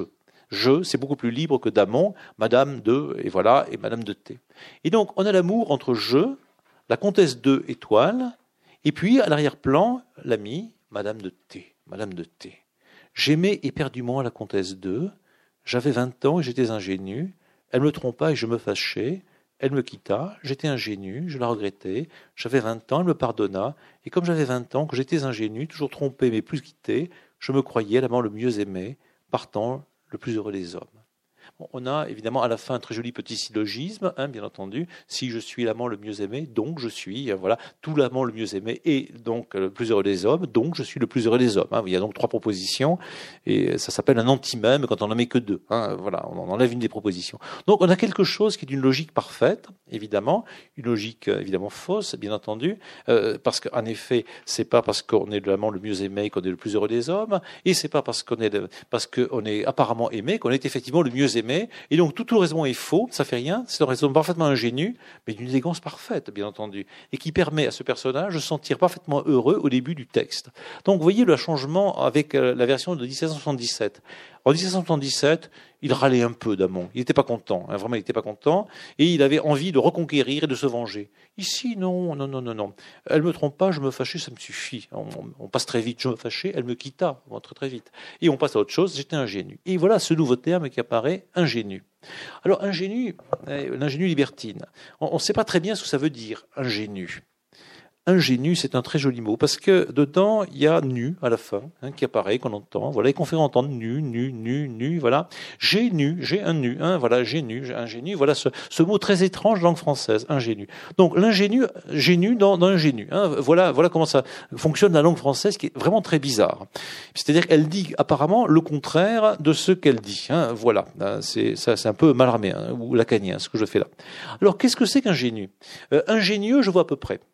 Ingénieux, c'est quelqu'un qui invente des trucs et des machins avec habileté, avec ce qu'on appelle maintenant parfois l'intelligence, la capacité. Ingénu, on sent que c'est un peu cucu, naïf, euh, voilà. Mais euh, euh, en même temps, ça vient de, l'origine. Hein. Ça peut se corriger peut-être un petit peu par le, temps. Et donc, l'ingénu, c'est une disponibilité à être naïf qui peut se corriger par la suite, mais qu'on ne va pas nécessairement corriger. En général, l'ingénu, ça va plutôt être dit des femmes. Une ingénue, l'ingénue libertine, en effet, voilà. Or, un homme qui est ingénu, ça se dit pas terriblement. Mais bien sûr, si ça, ça peut se dire naturellement, mais cet homme est en fait une femme ou plutôt, cet homme est vraiment un homme. Mais dans la position où il va être pris sans arrêt, dans la position qui habituellement est plutôt celle des femmes dans le roman. Et euh, c'est assez curieux parce que pour nous, en général, on se dit euh, il y a des hommes, il y a des femmes. Alors je vais faire ma petite théorie du genre. L'homme est genré mâle et la femme est genrée femelle. Enfin voilà. Et puis je ne vais pas faire le, petit discours. Euh, mais au XVIIIe siècle, on s'aperçoit que c'est pas toujours si vrai que ça. Et vous avez une pièce géniale de Beaumarchais, contemporain de, de Vivant de Nom, qui s'appelle Le mariage de Figaro. Dans Le mariage de Figaro, vous avez des dames. Vous avez des dames qui sont vraiment des dames. Comme dirait mon ami Serge Paye, parfois des vraies femmes. Des vraies femmes. Alors les vraies femmes, on voit à peu près ce que c'est. Pour lui, elles sont sardes. Dans les vraies femmes, c'est Suzanne, la comtesse. Euh, très bien, voilà, qui est une vraie femme. Et donc Suzanne et la comtesse, voilà. Et puis, il y a un vrai homme qui est le comte Almaviva, le comte et Figaro, qui ont envie de, de, coucher avec des vraies femmes, on va dire, de toutes sortes de manières. Et le comte avec un grand nombre si possible. Figaro non plus n'est pas très honnête. Mais au milieu de toutes ces dames et de ces messieurs, il y a un personnage qui s'appelle Chérubin. Et Chérubin, c'est une sorte d'ange qui est plus ou moins une fille et qui est plus ou moins un garçon. On va s'apercevoir que c'est quand même un garçon, puisque dans La mère coupable, on apprendra que Rosine, la comtesse, a couché avec cet être indéterminé qui s'appelle Chérubin et qui apparaît un peu partout et qui est euh, en fait un homme véritablement, qui le devient véritablement. Et dans la pièce de Beaumarchais, le mariage de Figaro, un des aspects géniaux de cette pièce, qui oppose un peu des hommes à des femmes, avec des alliances très complexes entre les femmes et contre les hommes, et parfois quelques hommes contre les femmes, c'est très compliqué. Il y a un être incertain, on va dire, quant à sa sexualité, parce qu'il est ingénu, justement, et c'est Chérubin. Et Chérubin est dans cette zone où il est euh, effectivement un futur homme, véritablement, mais c'est une sorte de jouet euh, que les femmes euh, utilisent. Elles se déshabillent devant lui, elles, lui mettent des, des, piqûres, enfin des, des, épingles, des choses comme cela. C'est pas grave, on le met dans l'armoire, il a des rubans, enfin il est là, bon, on se le prend, on se, on se le poupouille, c'est comme un chat, comme un chien, etc. Enfin voilà, tout ça est très très joli. Il est précisément ingénu. Alors la catégorie de l'ingénu, c'est Chérubin c'est-à-dire quelque chose qui a la potentialité de devenir autre, mais qui quelque part est dans sa racine même pas encore décidé sur ce qu'il va devenir, et en particulier sur le fait qu'il va devenir genre masculin, genre féminin. Et donc c'est quelque part le début de ce roman-là. C'est-à-dire effectivement, il y a un homme qui est très jeune, qui écrit, mais qui écrit plus tard. Il est maintenant plus âgé, maintenant il est plus ingénu, il est sorti de l'ingénuité. Et la grande question, évidemment, que pose le roman, c'est comment sortons de l'ingénuité? Eh bien, on sort de l'ingénuité grâce aux femmes. Et on sort de l'ingénuité grâce aux femmes qui ont l'initiative. Évidemment, surtout pas la maman. La maman vous protège, elle vous maintient éventuellement dans l'ingénuité. Mieux vaut avoir, alors là je joue un peu le solaire, hein, je conseille régulièrement à mes étudiants, de, le conseil de solaire, c'est de prendre des, des, des, quand on a l'âge de mes étudiants, c'est-à-dire 20 ans, de prendre des dames de 50 ans qui sont expérimentées.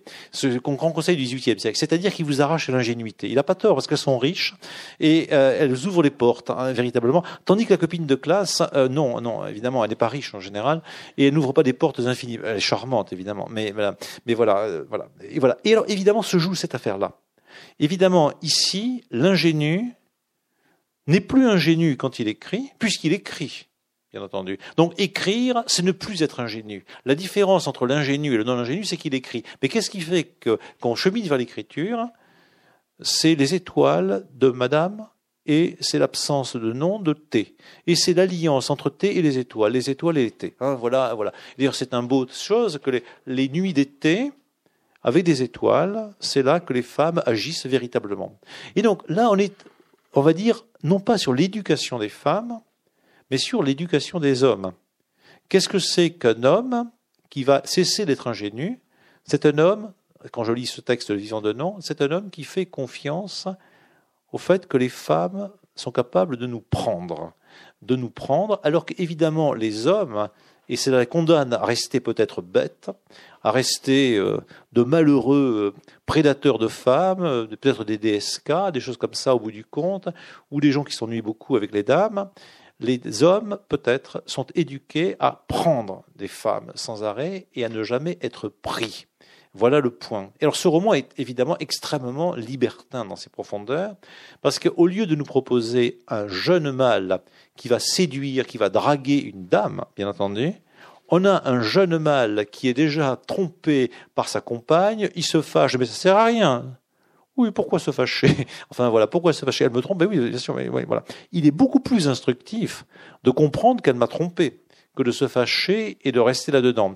Et naturellement, bien sûr, de se, prendre en voiture par une autre dame. Donc on a quelque chose qui fait tourner un petit peu la tête, et ça fait tellement tourner la tête qu'on euh, n'a pas besoin, quand on est vivant de nom, d'écrire deuxième, troisième roman, parce que tous les romans du monde sont là, parce que c'est le retournement de tous les romans du monde. la plupart des romans du monde, enfin ce qu'ils connaissaient, c'est donc des hommes qui prennent des femmes. Donc c'est naturellement toujours le prince charmant qui passe à travers d'épouvantables forêts. De temps en temps, il tue un monstre ou deux pour faire bonne mesure. Et puis, il va embrasser enfin la fameuse princesse dormante. Voilà. Et ouf, ainsi, il devient un homme. Euh, d'ailleurs, c'est pas fini pour lui parce qu'il devient un homme. Vous savez, le prince charmant, euh, Perrault a prévu le coup. Il devient un homme. Ensuite, euh, il rentre chez lui, pataclope, pataclope, avec la, la, la, belle au bois dormant. Là, il lui fait de gosses, la belle aurore et les petits jours. Malheureusement, il est oublié. Et oui, c'est un crétin. C'est un, c'est un homme. Hein, vous savez comment il s'appelle? Duras dit des hommes, c'est des crétins théoriques. Lui, il continue. quand il a fait les deux enfants, il part à la, à la guerre, lutter contre, je sais plus comment il s'appelle, un monstre par la claque-bute. Bon, il fait la guerre. Bon, voilà, très bien. La Syrie le Golan, l'Irak, enfin tout ça. Et pendant ce temps, il oublie que sa maman est une ogresse. Et oui, parce que euh, voilà, et c'est une femme aussi. Et la maman a envie de manger les petits enfants. Et, euh, voilà, et euh, elle, croit les manger. Et c'est au dernier moment quand les petits enfants et la belle au bois dormant sont dans un trou avec les serpents et que la maman s'apprête à, manger tout ça et à, se faire une fricassée de serpents et de petits enfants, que heureusement, ouf, on est sauvé, pataclop, pataclop, le prince charmant par hasard arrive. Quel crétin Quel crétin Évidemment, le conte, euh, les psychanalystes ont largement montré ça, la victoire de l'homme qui s'empare du féminin, c'est-à-dire la belle bois dormant, l'empêche de voir la réalité d'une partie du féminin, l'ogresse, bien entendu. L'ogresse, c'est sa maman, mais c'est aussi sa femme, enfin, c'est peut-être lui-même aussi, etc. Et donc, il vaudrait beaucoup mieux que le prince charmant euh, attende devant la forêt, que la belle voix dormant sorte et l'embarque dans un petit, dans un petit, dans un petit bateau, par exemple, dans un petit avion, ou dans un hélicoptère, ou dans ce que vous voulez. Enfin, voilà. Ça serait peut-être beaucoup plus éducatif.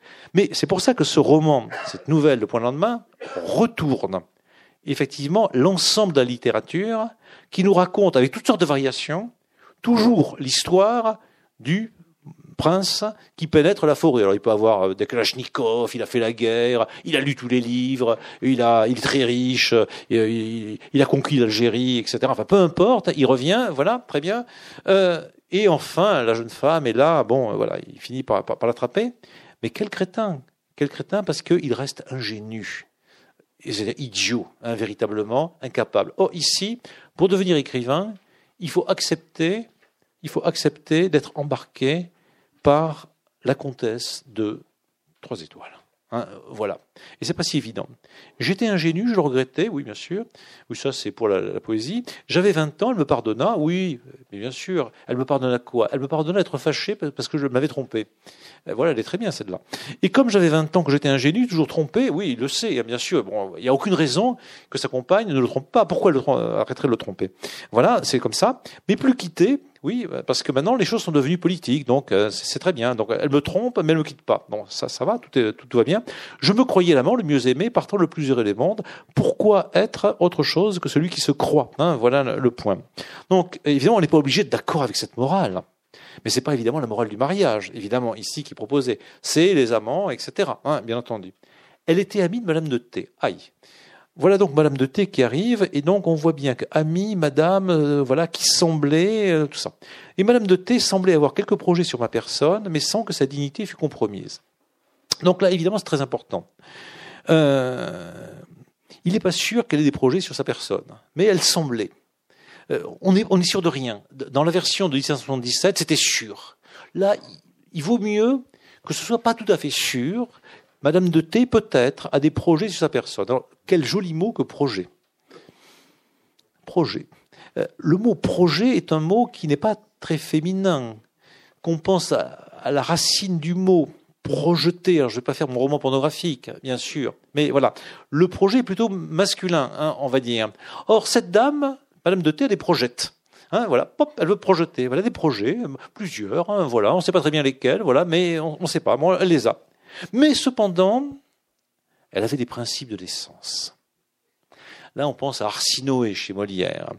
Donc, ces dames qui peut-être donc sont intéressées par la chair, les choses matérielles, voilà, voilà, mais qui ont des principes de l'essence. Dans les principes de l'essence, c'est très précisément ce qu'a euh, Madame de Merteuil, qui certes a beaucoup d'amants, mais ne montre pas qu'elle a beaucoup d'amants en effet, c'est pas une sorte de prostituée, une libertine, un bêta. Ça ne va pas euh, à, à de se mettre à poil avec tout le monde. Non, non, non, pas du tout. Elle passe au contraire pour une grande moralité. Donc, si vous avez des projets, ça n'empêche pas qu'on ait des principes de décence qu'on doit étaler, bien entendu, auxquels elle était bien entendu scrupuleusement attachée. Ça veut dire qu'elle va à la messe, enfin tout ça. Et puis elle a des amis très graves, elle a des amis académiciens, enfin voilà. Elle prend le thé à 5 heures, enfin tout cela. Bon, tout, tout cela est strict, bien entendu. Mais évidemment, lui-même, quoi qu'ingénu, bien qu'ingénu, avait déjà percé la chose. Hein, bien entendu. Et donc, on peut être ingénu, mais pas idiot tout de même. De toute façon, personne ne l'est. Hein, voilà. Un jour, et donc, non pas il était une fois, mais un jour, point de lendemain. Il est important que ça soit un jour. Euh, on se fiche finalement de savoir si c'est en 1762, 63, si c'est à l'automne. On n'est pas chez Balzac, on n'est pas chez Zola. Euh, un jour du printemps de 1829, la comtesse de Machin Bidule, qui portait un habit fait comme ceci et comme cela, et qui était l'amante de Machin Bidule, et dont le mari était le châtelain. Non, non, ça c'est Balzac. Avec Balzac, on a la tête, on a l'argent, on a la date, on a les horaires, on a le lieu. Un jour, un jour, un jour pour aller dans la nuit. Ah oui, un jour que j'allais attendre la comtesse dans sa loge, la voici, je m'entends appeler de la loge voisine. N'était-ce pas encore la descente Madame de T? Alors, euh, un, des lieux littéraires par excellence, c'est le théâtre. Voilà, on le voit chez Balzac, on le voit chez Nerval, on le voit chez Proust, on le voit dans le roman français, bien entendu. Euh, c'est un des grands lieux de la modernité, le théâtre.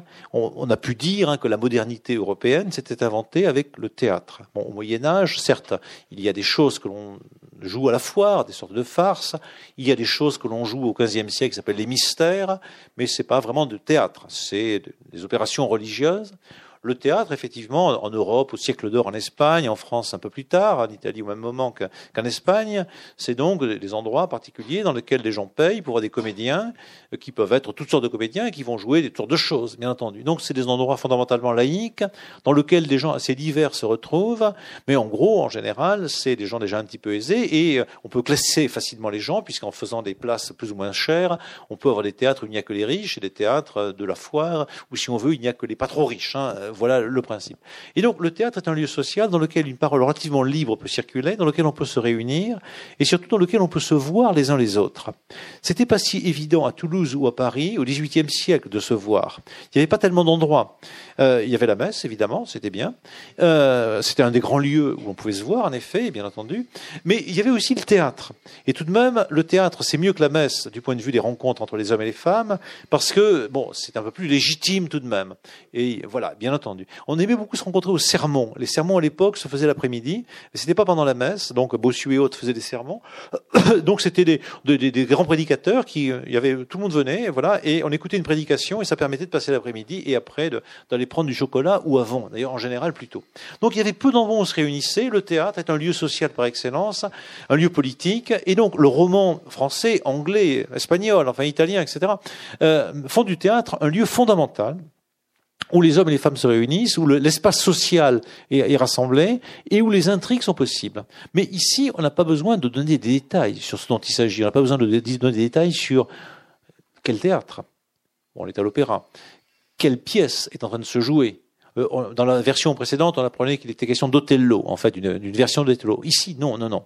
C'est, il suffit qu'il y ait le théâtre. le mot théâtre ne suffit pas, il suffit qu'il y ait la loge, le mot suffit. Et à partir du mot loge, par métonymie, je peux monter à, il y a d'autres loges, il y a des gens, il y a un public, il y a une scène, il y a la musique, et, donc on est dans l'anti-réalisme du XIXe siècle. Imaginez que Balzac décrive cette scène. On aurait l'opéra, on aurait le nom de l'opéra, l'architecte de l'opéra, le nombre des mosaïques, le prix de chacune des statues, en fait, tout ce que vous voulez. Chez Zola, on aurait des détails supplémentaires, et chez Michel Butor, on n'aurait que la description de l'opéra, on n'aurait même pas l'intrigue. Voilà, chez Robrillet, etc. Voilà. Avant qu'on arrive chez Michel Butor ou chez Robrillet à quoi? Déjà, euh, il y aurait déjà 700 pages décrites parce qu'on aurait la description de San Marco et tout ça. Non, ici, non, ça va beaucoup plus vite. Non, euh, c'est un roman anti-réaliste et de ce point de vue, on est très surpris. Parce que pour nous, encore une fois, la grande littérature, pour nous, dans nos consciences, le roman, c'est le roman du XIXe siècle, Balzac, Zola, etc. Dostoevsky, euh, Tolstoï, peut-être surtout. Très bien. Et là, on est dans quelque chose qui est une forme du roman avant le roman que nous appelons habituellement le roman. Très souvent, les, romans auxquels on donne les prix Goncourt, les prix de l'Académie française ou autres, c'est en fait des romans faits récemment, mais plus ou moins du 19e siècle. Là, on est dans quelque chose qui est avant cet âge du roman réaliste et avant l'âge du roman adultère tel qu'on le connaît au 19e siècle. Et donc, on est dans un roman qui est théâtral. Quoi, déjà, me dit-on? Quel désœuvrement Venez donc près de moi. Venez donc près de moi, c'est euh, quelque part le loup dans le petit chaperon rouge, euh, qui dans certaines versions propose au petit chaperon rouge de venir euh, près de lui, hein, bien entendu. Hein, voilà. Je n'entends pas bien, voilà. Mais venez donc près de moi, c'est une parole de dragueur d'habitude. Venez donc près de moi, ma cocotte, je vous aime, etc. Voilà. Apparemment, il y a beaucoup d'endroits où ça se passe comme ça. Voilà. Or, euh, on ne le sait pas encore vraiment, mais, mais c'est une dame. Je m'entends appeler de la loge à côté. N'était-ce pas encore la descente, Madame de T Mais c'est vraiment elle. C'est une dame. Quel désœuvrement Venez donc près de moi. Et le mot désœuvrement est magnifique. Donc évidemment, c'est très le désœuvrement, c'est très bien quelque part, c'est le, loisir hein, dans, ce sens moderne. Mais désœuvrement, on veut dire ici, vous n'avez pas une dame avec vous pour vous occuper, pour faire l'amour, enfin tout cela. on n'est pas là pour venir au théâtre. Tout le monde s'en fiche de ce qui se passe sur la scène. Enfin, vous voyez, voilà, il y a que les, bourgeois contemporains qui vont au théâtre de la cité pour voir ce qui se passe sur la scène maintenant. Non, non, là, on n'est pas là pour ça. Il y a, y a bien des gens sur la scène qui s'agitent, mais quel désœuvrement d'être dans la loge sans personne. Et donc ça nous indique aussi un rapport au théâtre qui n'est pas du tout celui que nous connaissons maintenant. Aller effectivement au, au théâtre Garonne et parler avec la voisine tranquillement pendant que quelques types s'agitent sur la scène, vous aurez toujours un tas de gens qui vous font remarquer qu'il se passe des choses sur la scène et qu'on a payé pour ça. Mais non, pas du tout. J'étais loin de m'attendre à toute cette rencontre, aller avoir de romanesque et d'extraordinaire. Et donc là, ça s'appelle en littérature une prolepse, c'est-à-dire on, nous annonce qu'il va y avoir quelque chose, on nous aguiche, on nous prépare, il y aura là quelque chose de romanesque et d'extraordinaire. Romanesque ne suffit pas. Parce que romanesque, oui, euh, c'est le roman. Euh, le roman, c'est défini par Fontenelle comme des amours, des, histoires d'amour et de chevalerie. On s'attend un peu à ça. Et, le romanesque, on a toujours un peu soupé du romanesque. Il y a une phrase que parfois je donne à mes étudiants de, Pascal Quignard qui dit le roman est contre le romanesque, tout contre. Comme euh, je suis contre la femme, tout contre.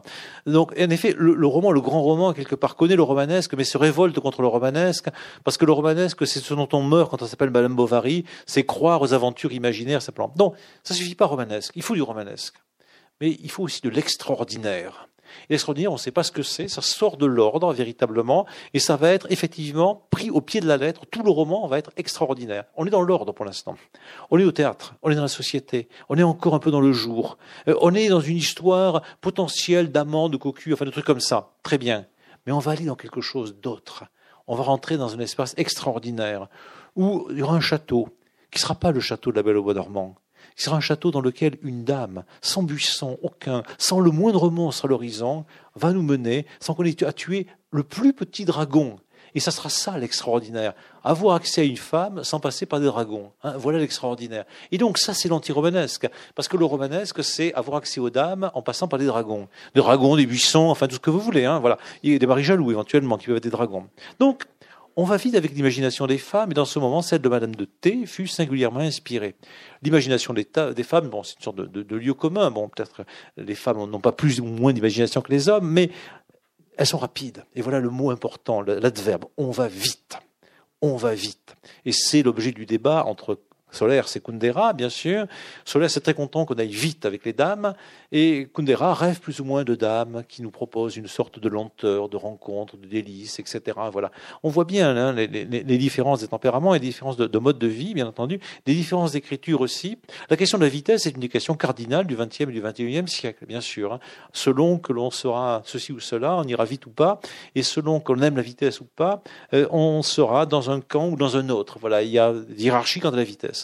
Et donc, effectivement, il y a quelque chose qui est souvent associé aux femmes, c'est plutôt la lenteur les femmes sont lentes, et on le dit parfois quand on est professeur de Cagne ou autre, les, les, les femmes sont lentes, elles rendent leur, leur copie en dernier, euh, mais, les, mais elles sont profondes, elles sont mystérieuses, il y a, etc. On va dire tout ça. Ça se dit dans les conseils de classe, aussi dans les conseils d'université, c'est le machisme profond, voilà. Les femmes sont censées être lentes, voilà, un peu tortues, etc. Et le lièvre, bien entendu, est un homme, il est rapide, enfin tout ça. Et regardez à quel point l'idéologie masculine triomphe sur les routes.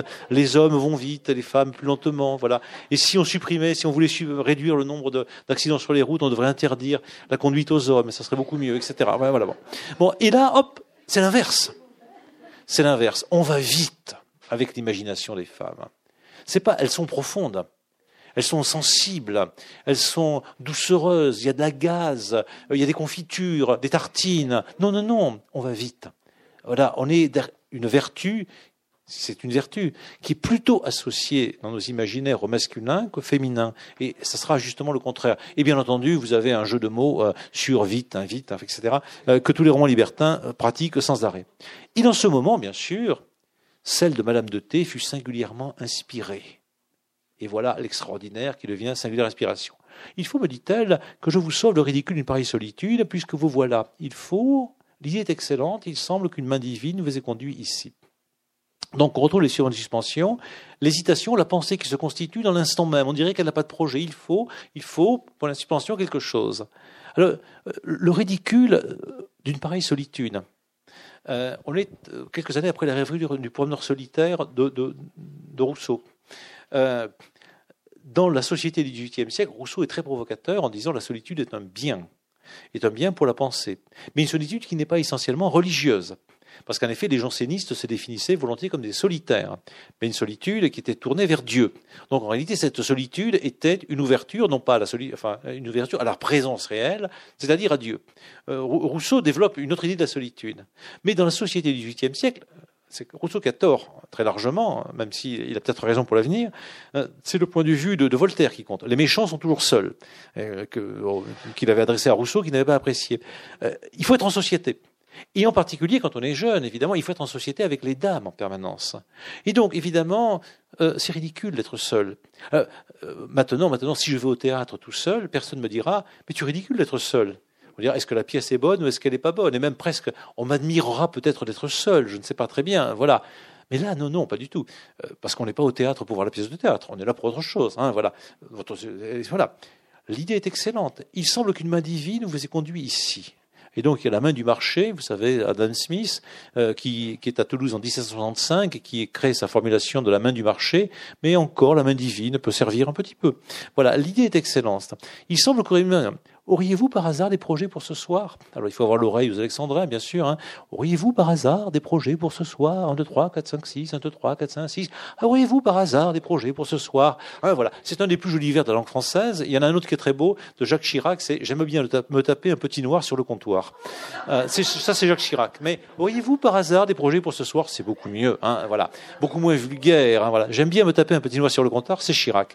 Voilà, mais oui, ça rime, hein, ça, ça rime. C'est la, la beauté de la langue française. J'aime bien me taper de Auriez-vous par hasard des projets pour ce soir? Alors, de temps en temps, bon, je laisse par-ci avec, euh, si je rencontre une dame, par exemple, dont le style me plaît, auriez-vous par hasard des projets pour ce soir? Voilà, hein, voilà, ainsi de suite. Hein, voilà. Et donc, on sent que c'est admirablement bien fait. Hein, voilà.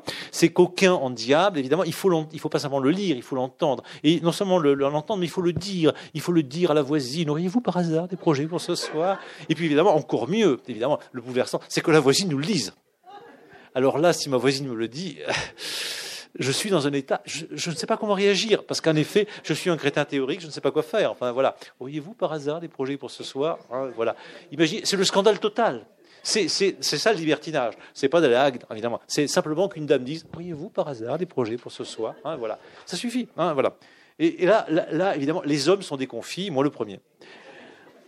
Évidemment, elle ajoute Il serait vain, je vous avertis. c'est terrible, c'est terrible, parce qu'il a bien le droit d'avoir des projets, mais non, c'est pas la peine. Il se révèle, je vous avertis, point de question, pas de résistance, appelez mes gens, et puis l'explication, vous êtes charmant. Hein, voilà. Donc, il y avait le prince charmant, il est le prince charmant, mais le prince charmant, une fois de plus, hein, il est à l'arrière-plan. Le prince charmant, il se tape la forêt, enfin tout ça, ça pique, il y a des ronces, enfin voilà, bon, c'est fatigant là, hein, voilà. Le prince charmant, lui, il est charmant, il n'est pas prince, mais on y va. Ah, on y va, c'est une formulation qui est bien solaire, c'est encore une fois que je recite. On y va. Auriez-vous par hasard des projets pour ce soir? Vous êtes charmant. Oui, bien sûr, vous me suivez. Ah, voilà. Et donc, il est embarqué véritablement dans quelque chose qui n'est pas un destin métaphysique douloureux à la Pascal, mais dans quelque chose dont il ne sait rien véritablement. Eh bien, puis on, hum, allez, monsieur, monsieur, dit-on un domestique, avertissez qu'il ne rentrera pas ce soir. Donc, voilà, elle prend le pouvoir. Hein. Bon, il, y a des domestiques. Bon, elle donne les ordres et, lui est démis de cette capacité virile essentielle qui consiste à donner des ordres domestiques. Voilà, bon, il rentrera pas ce soir, voilà, c'est comme ça, voilà. Je vais hasarder quelques mots, l'opéra commence, on me fait taire. Et voilà, donc je vais hasarder quelques mots, l'opéra commence, on me fait taire. Alors l'opéra, on sait plus très bien, d'ailleurs, si c'est l'opéra euh, qui est sur la scène, dont tout le monde se fiche, on l'a oublié, hein, véritablement. Et puis, et puis effectivement, l'opéra, l'opéra fabuleux, l'opéra qui va se dérouler. À peine le premier acte qu'il finit, enfin, voilà, ouf, que le domestique rapporte un billet à Madame de T en lui disant que tout est prêt. Voilà, le, billet à Madame de T, tout est prêt. Elle sourit, me demande la main, descend, me fait entrer dans sa voiture. Je suis déjà hors de la ville avant d'avoir pu m'informer de ce qu'on voulait faire de moi. Cendrillon. Hein, Cendrillon en mieux. Hein, voilà, le carrosse à la perfection. Vous voyez, voilà, ça, part tout de suite. Choup, et voilà. Simplement dans Cendrillon, c'est Cendrillon qui part en carrosse. C'est une dame. Alors là, c'est pas le prince charmant. Bon, elle est embarquée par un autre prince, voilà, hein, qui, va l'amener au bal. Mais très bien. Mais là, évidemment, c'est l'homme qui est dans le carrosse. Et naturellement, le carrosse va pas se en citrouille. Ça, on est tranquille. Voilà. Il n'y a pas de citrouille qui tienne. Voilà. À la fin de cette affaire. Donc, le voilà embarqué instantanément. Le deuxième acte, le troisième acte, le quatrième acte, on s'en fout, d'accord, complètement. Des informations sont arrivées dont il ne sait pas très bien. Un domestique est passé, tout est au point et tout est prêt. Mais qu'est-ce qui est prêt? Euh, on ne sait pas. Rien n'est prêt. Enfin, tout est prêt quelque part ailleurs. On ne sait pas. Et donc, on est dans la nuit, on est hors de la ville. On ne sait pas quelle ville. On peut imaginer que c'est Paris, puisqu'il y a un opéra, mais pourquoi pas Toulouse, pourquoi pas Venise, Naples, Berlin, enfin n'importe quelle ville, Stockholm, partout. Euh, que comme euh, ce brave Vivant de Nom est allé partout, comme a partout des opéras et partout des dames, Madame de Étoile, la comtesse de, elle peut être russe, elle peut être italienne, elle peut être napolitaine, pourquoi pas, elle peut être à Venise pendant la Révolution française ou après, aucune importance. Voilà. Donc, pas de lieu juste une nuit et un moment. La nuit et le moment, c'est un des chefs-d'œuvre du roman érotique du XVIIIe siècle, de Crébillon-Fils, dont on a parlé une fois ou l'autre. On a déjà vu le moment, on a la nuit. La nuit et le moment, c'est un roman génial, hein, qui est un roman dialogué de Crébillon-Fils. Il y a Crébillon le père, qui est un auteur de tragédie, et Crébillon le fils, c'est un auteur très, très amusant. Et voilà deux mots importants du XVIIIe siècle. C'est le jour, ça va être la nuit, bien sûr, c'est le moment. Il y a un moment précis, le moment, c'est le point, le punctum. Chaque fois que je hasarder une question, on répondait par un éclat de rire. Bon, on, c'est elle, bien entendu, mais on n'a plus besoin de ce elle-là. Et elle rit. Si je n'avais pas su qu'elle était femme à grande passion et que dans l'instant même elle avait une inclination, inclination dont elle ne pouvait ignorer que je fusse instruit, j'aurais été tenté de me croire en bonne fortune. Donc c'est la, première longue phrase qu'on a dans le texte. Il y en a d'autres dans le texte, tout allait très très vite. Et là, soudain, il y a une méditation de l'ingénu qui euh, sait quand même beaucoup de choses. Il sait qu'elle est femme à grande passion. Et euh, dans l'instant même. Donc ce soir-là, elle a une inclination pour un amant, bien entendu. Euh, inclination dont elle ne pouvait ignorer que je fusse instruit. Quoi qu'ingénu, je sais, un, qu'elle a une inclination, deux, qu'elle est femme à grande passion, donc c'est un ingénu très informé. Bon, mais ça n'empêche pas d'être ingénu, d'être informé. Hein. Voilà, on peut être ingénu et informé. Voilà, très bien. J'aurais été tenté de me croire en bonne fortune. Alors donc un homme à bonne fortune, c'est l'homme qui réussit avec les dames, bien entendu, voilà. Et ce soir, bon, il va se la taper, bon, voilà, tout simplement, voilà. Mais euh, tout de même, euh, tout de même, c'est difficile, puisque donc, elle est une femme à grande passion. Donc, il n'est pas possible qu'elle fût là décidée à draguer un homme très rapidement, et par ailleurs, elle a une inclination, donc c'est pas possible. Donc, on va pas se, on, peut pas être tenté de se voir en bonne fortune. Donc, on est dans une incertitude absolue, ballotté dans la voiture et cheminant tout elle dure. Elle connaissait également la situation de mon cœur, car la comtesse d'Eu était, comme je l'ai déjà dit, l'amie intime de l'âme de Thé. Et donc, on a effectivement amitié entre les femmes, elles et elles s'entendent bien, et donc, dans la mesure où la, euh, celle qui m'entraîne a un amour, elle ne devrait pas s'intéresser à moi, et comme elle est la copine de la comtesse de Thé, elle ne devrait pas effectivement se jeter sur moi. Donc j'ai peu de raison de penser que je suis pris dans une bonne fortune. Euh, oui, mais euh, je me défendis donc de toute idée, présomptueuse et j'attendis les événements. Hein, chez La Fontaine, dans le chêne et le roseau, il y a mais attendons la fin. Et j'attendis les événements. Alors là, voilà la position libertine par excellence. Attendre les événements, attendre la fin. Évidemment, le non libertin des projets. Il se dit, euh, à la fin de, à la fin de, l'histoire, Dieu me sauvera ou punira les méchants. À la fin de l'histoire, j'aurai la fille. À la fin de l'histoire, je gagnerai ceci ou cela. Enfin, peu importe. Enfin, voilà, où je perdrai. Attendre les événements, c'est une autre position. C'est se mettre dans une sorte d'horizontalité. Je, sais que c'est invraisemblable. Bon, normalement, cette euh, jeune femme ne devrait pas s'intéresser particulièrement à moi, bon, on est sur le plan sexuel, pour une série de raisons qui sont fondées. Hein, voilà, on, les connaît bien. Et cependant, euh, euh, je ne vais pas dire non. Et cependant, je ne vais pas être présomptueux, je m'interdis cela. Et donc, je me mets dans la disposition de l'attente. Alors, la disposition de l'attente des événements, c'est la disposition antivirile par excellence. L'homme, l'homme avec un grand H, il a des projets. Je reviens encore à ce terme, bien entendu. Si je suis M. Trump ou M. Macron, n'importe, hein, il l'a dit hier, j'ai des projets et je vais appliquer ces projets. En ce sens-là, il est très précisément viril, véritablement. Si M. Macron était apparu hier à la télévision pendant deux heures, il avait dit J'attends les événements. J'attends les événements, écoutez, oui. Hein. Il y en a une qui m'a pris, j'étais dans mon lycée, vous comprenez, voilà. Elle s'appelle Brigitte, elle m'a embarqué, je suis là, voilà, j'attends les événements, je suis dans un château, j'attends les événements. On aurait dit, bon, euh, on aurait dit euh, non, quoi. Enfin bon, voilà, c'est pas un homme. Enfin voilà, c'est pas un homme. Enfin bon, j'imagine Monsieur Mélenchon, hein, si voilà, si l'autre avait dit j'attends les événements. Non, il attend les événements. Lui, il attend les événements. Et donc c'est une position, on va dire révolutionnaire non pas au sens politique du terme, mais profondément peut-être politique, effectivement, cette position d'une disponibilité au monde qui, qui, est là, à la nuit.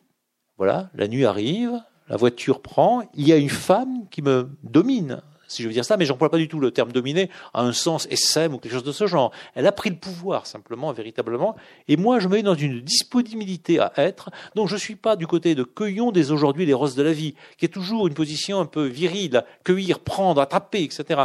J'attends les événements, je me laisse embarquer. Et donc c'est ainsi que va se construire la sortie de l'ingénuité. Le cheminement, en réalité, vers l'écriture. Le cheminement vers l'écriture passe par une attente des événements. Hein, dans le texte de Vivant de Nom, il faut effectivement se mettre dans une disponibilité. Ça, ça passe un côté bouddhiste, hein, un peu un yoga ou ce qu'on veut dans ce genre. Cette espèce d'attente, d'ouverture à l'être, à part que, non, on n'est quand même pas chez les Bouddhas, hein, on est dans une voiture avec une jolie dame, on part dans la nuit, on sort de l'opéra, on est très riche, enfin voilà. Donc on n'est pas euh, en train de faire zen zen ou des trucs de ce genre. Mais euh, on est embarqué dans une aventure remarquable dans laquelle il y a quelque chose qui cependant est contradictoire avec notre pensée euh, un peu occidentale, se rendre comme maître et possesseur de la nature, des choses, des femmes, du monde. Hein, se rendre comme maître et possesseur de la nature, c'est une formulation de Descartes. évidemment, elle est au cœur de la, de la pensée occidentale. Or, ici, on dit, il dit, j'attends les événements. J'attends les événements. Nous relayâmes, donc, c'est-à-dire on change les relais, bien sûr, donc c'est assez loin, et repartîmes comme l'éclair. C'est beau comme un conte, bien entendu. Hein, voilà, c'est le carrosse sans citrouille, hein, voilà. Cela commençait à me paraître plus sérieux. Je demandais avec plus d'insistance jusqu'où mènerait cette plaisanterie. Elle vous mènera dans un très beau séjour, mais devinez où? Oh, je vous l'en mis, là, chez mon mari. Le connaissez-vous? Et donc, évidemment, bon, c'est quand même bon, une plaisanterie, voilà, une plaisanterie. Hein. La plaisanterie, c'est effectivement l'affaire qui nous est proposée là. Et soudain, nous apparaît une nouvelle plaisanterie, apparemment, qui n'avait pas eu. Je vais vous mener chez mon mari. Et, donc, alors là, vraiment, rien de plus décevant, naturellement, que d'aller chez le mari quand on est avec une jolie dame dans la nuit embarquée dedans. Euh, mais on est aussi au XVIIIe siècle. Euh, et, donc, euh, on, s'attend pas à trouver comme mari Monsieur Charles Bovary, avec qui euh, c'est très ennuyeux, etc. Le connaissez-vous? Pas du tout, non, bien sûr. Euh, on, s'attend à une autre situation, parce qu'on a l'habitude tout de même. On a lu, on vit dans le monde des légions dangereuses, où on connaît ce, ce monde-là. Et donc, du mari, je crois que vous en serez content, on nous réconcilie. Il y a six mois que cela se négocie. Il y en a un que nous nous écrivons. Il est, je pense, assez galant à moi d'aller le trouver. Donc très bien, euh, c'est une situation maritale assez classique, c'est des mariages de raison, bien entendu. Donc peut-être on a couché ensemble, enfin tout ça, pourquoi pas. Bon, mais en tout cas, on, est, on, se voit guère, on, on est fâché et on a entrepris des négociations parce qu'il y a certainement des intérêts, mais on va pas en parler des intérêts précisément. Et ça progresse. Il y a un mois que nous nous écrivons. Non, voilà, c'est magnifique. Et il est assez galant de moi d'aller le retrouver. Et donc d'habitude, galant, c'est dans le bon sens du terme euh, pour les hommes. Quand on parle d'une femme galante, ça veut dire qu'elle est un peu, voilà, un, peu excitée. Voilà, les dames galantes de Brantôme, ce sont des dames qui sont un peu chaudes, on va dire. Et donc ici, elle reprend l'adjectif galant, qui est un très très très grand mot du XVIIe et XVIIIe siècle, qui a toutes sortes de, de, de significations diverses. Elle le reprend à son compte, quoique dame, pas du tout dans un sens obscène mais dans un sens au contraire presque moral. C'est élégant, agréable, plaisant, délicieux, courtois, poli, etc. d'aller les retrouver. Et oui, mais s'il vous plaît, que ferais-je là, moi? À quoi puis-je être bon? Ce sont mes affaires. Alors, on va dire, une des grandes questions de la littérature, du roman, et aussi du cinéma contemporain, c'est qu'est-ce qu'on fout là? Qu'est-ce qu'on fait là? Euh, c'est une question qu'il faut toujours se poser. Par exemple, ce soir, on était en ombre blanche, il y a à peu près 19 heures. Qu'est-ce qu'on fait là? Hein, Voilà. Qu'est-ce que qu'est-ce que nous faisons là? Une Question vraiment fondamentale. Et cette question, on la voit une des premières fois posée admirablement dans ce roman, Point de lendemain, euh, euh, s'il vous plaît, que ferais-je là, moi? À quoi puis-je être bon? Bon, dans un roman normal, l'homme a des grandes utilités toujours. Bon, il, il doit tuer un dragon par-ci par-là. Enfin, voilà, couper du branche, euh, voilà, réparer le toit, réparer la voiture. Enfin, les hommes ont des choses à faire en principe. Hein, voilà, ils ont des projets. Voilà. mais là, non. bon, il y a le mari. Hein, voilà. Donc le mari il va se réconcilier. Bon, il n'est pas l'amant. Bon, voilà. voilà. Qu'est-ce que je fais là? Bon, donc il ne sert absolument à rien apparemment. Et la réponse, c'est mon affaire. Et bien sûr, oui, c'est mon affaire. Voilà, donc vous n'avez pas à débattre là-dessus. Donc il est embarqué dans une affaire qui est l'affaire de l'autre euh, par une femme qui lui interdit d'être le prince charmant, mais qui lui précise qu'il est charmant. Et justement parce qu'il est charmant, elle est charmée et euh, elle l'embarque dans, dans, comme euh, dans un carrosse merveilleux dans la nuit vers un mari problématique, vers une aventure qui, on le sait puisque le livre, on l'a entre les mains, n'aura point de lendemain. Mais tout c'est excitant parce que point de lendemain, je peux me dire il n'y aura plus de suite, ça, va s'arrêter là. Non, non, le message, l'amour va s'accomplir complètement, et ça sera un amour sans le, sans demain. Donc c'est l'inverse de, ils se marièrent et eurent beaucoup d'enfants. Voilà, il n'y a pas d'enfants véritablement là-dedans. Alors évidemment, il y a eu des suites qui ont été racontées où on a imaginé que la dame se faisait faire en réalité un amant par ce, par ce, ce, jeune homme qui était jeune, et parce que l'amant était plus ou moins incapable. Le mari, bon, est, hors de course. Donc il y a eu, il y a eu toutes sortes de variations au XIXe siècle sur ces hypothèses, et Balzac déjà médité là-dessus. Euh, mais bon, peu importe. Point de lendemain, on ne sait pas la suite. Voilà. Et le roman termine effectivement sur, euh, je vous lis la dernière phrase, qui est admirable de, précision. Je montais dans la voiture qui m'attendait, donc après la nuit chez la dame, bien sûr. Je cherchais bien la morale de toute cette aventure et je n'en trouvais point. Voilà. Voilà. Et donc, point voilà. Euh, donc, euh, point de lendemain aboutit au point. Hein, voilà. C'est une histoire au point. Hein, voilà, voilà. Voilà. Bon, on va arrêter peut-être là-dessus parce que point. Voilà, il est 19 h en effet. Et euh, voilà, je vous conseille beaucoup de lire Point de lendemain et toutes les œuvres de, Vivant de nom, mais il n'y en a qu'une. Hein, c'est voilà, c'est vite lu. Voilà. Et puis la prochaine fois, on parlera de Gargantua. je crois, dans le programme. Ceux ou celles qui euh, ne reçoivent pas les messages que j'envoie en annonçant les, les, choses, il y a un petit cahier au fond, vous pouvez écrire dessus euh, votre mail. Euh, petite précision aussi pour un truc, s'il y en a qui sont intéressés par Venise, demain soir à l'hôtel d'Acesa, un de mes amis vient parler de Venise à 17h30. Donc il s'agit de Bernard Doumer et ça sera intéressant. Venise, une république idéale. voilà. Voilà. Et, voilà. et puis il y aura d'autres choses. Et pour ceux, il y en a, je sais qu'il y en a quelques-uns ou quelques-unes qui m'avaient dit quand est-ce qu'auront lieu de nouveau les parleurs que nous avions mis en scène à la Cave Poésie euh, dans l'hiver dernier? Les parleurs vont se redonner dans, dans 15 jours au Théâtre du Hangar pendant une semaine. Et donc, il y aura des choses affreuses. Voilà, les parleurs.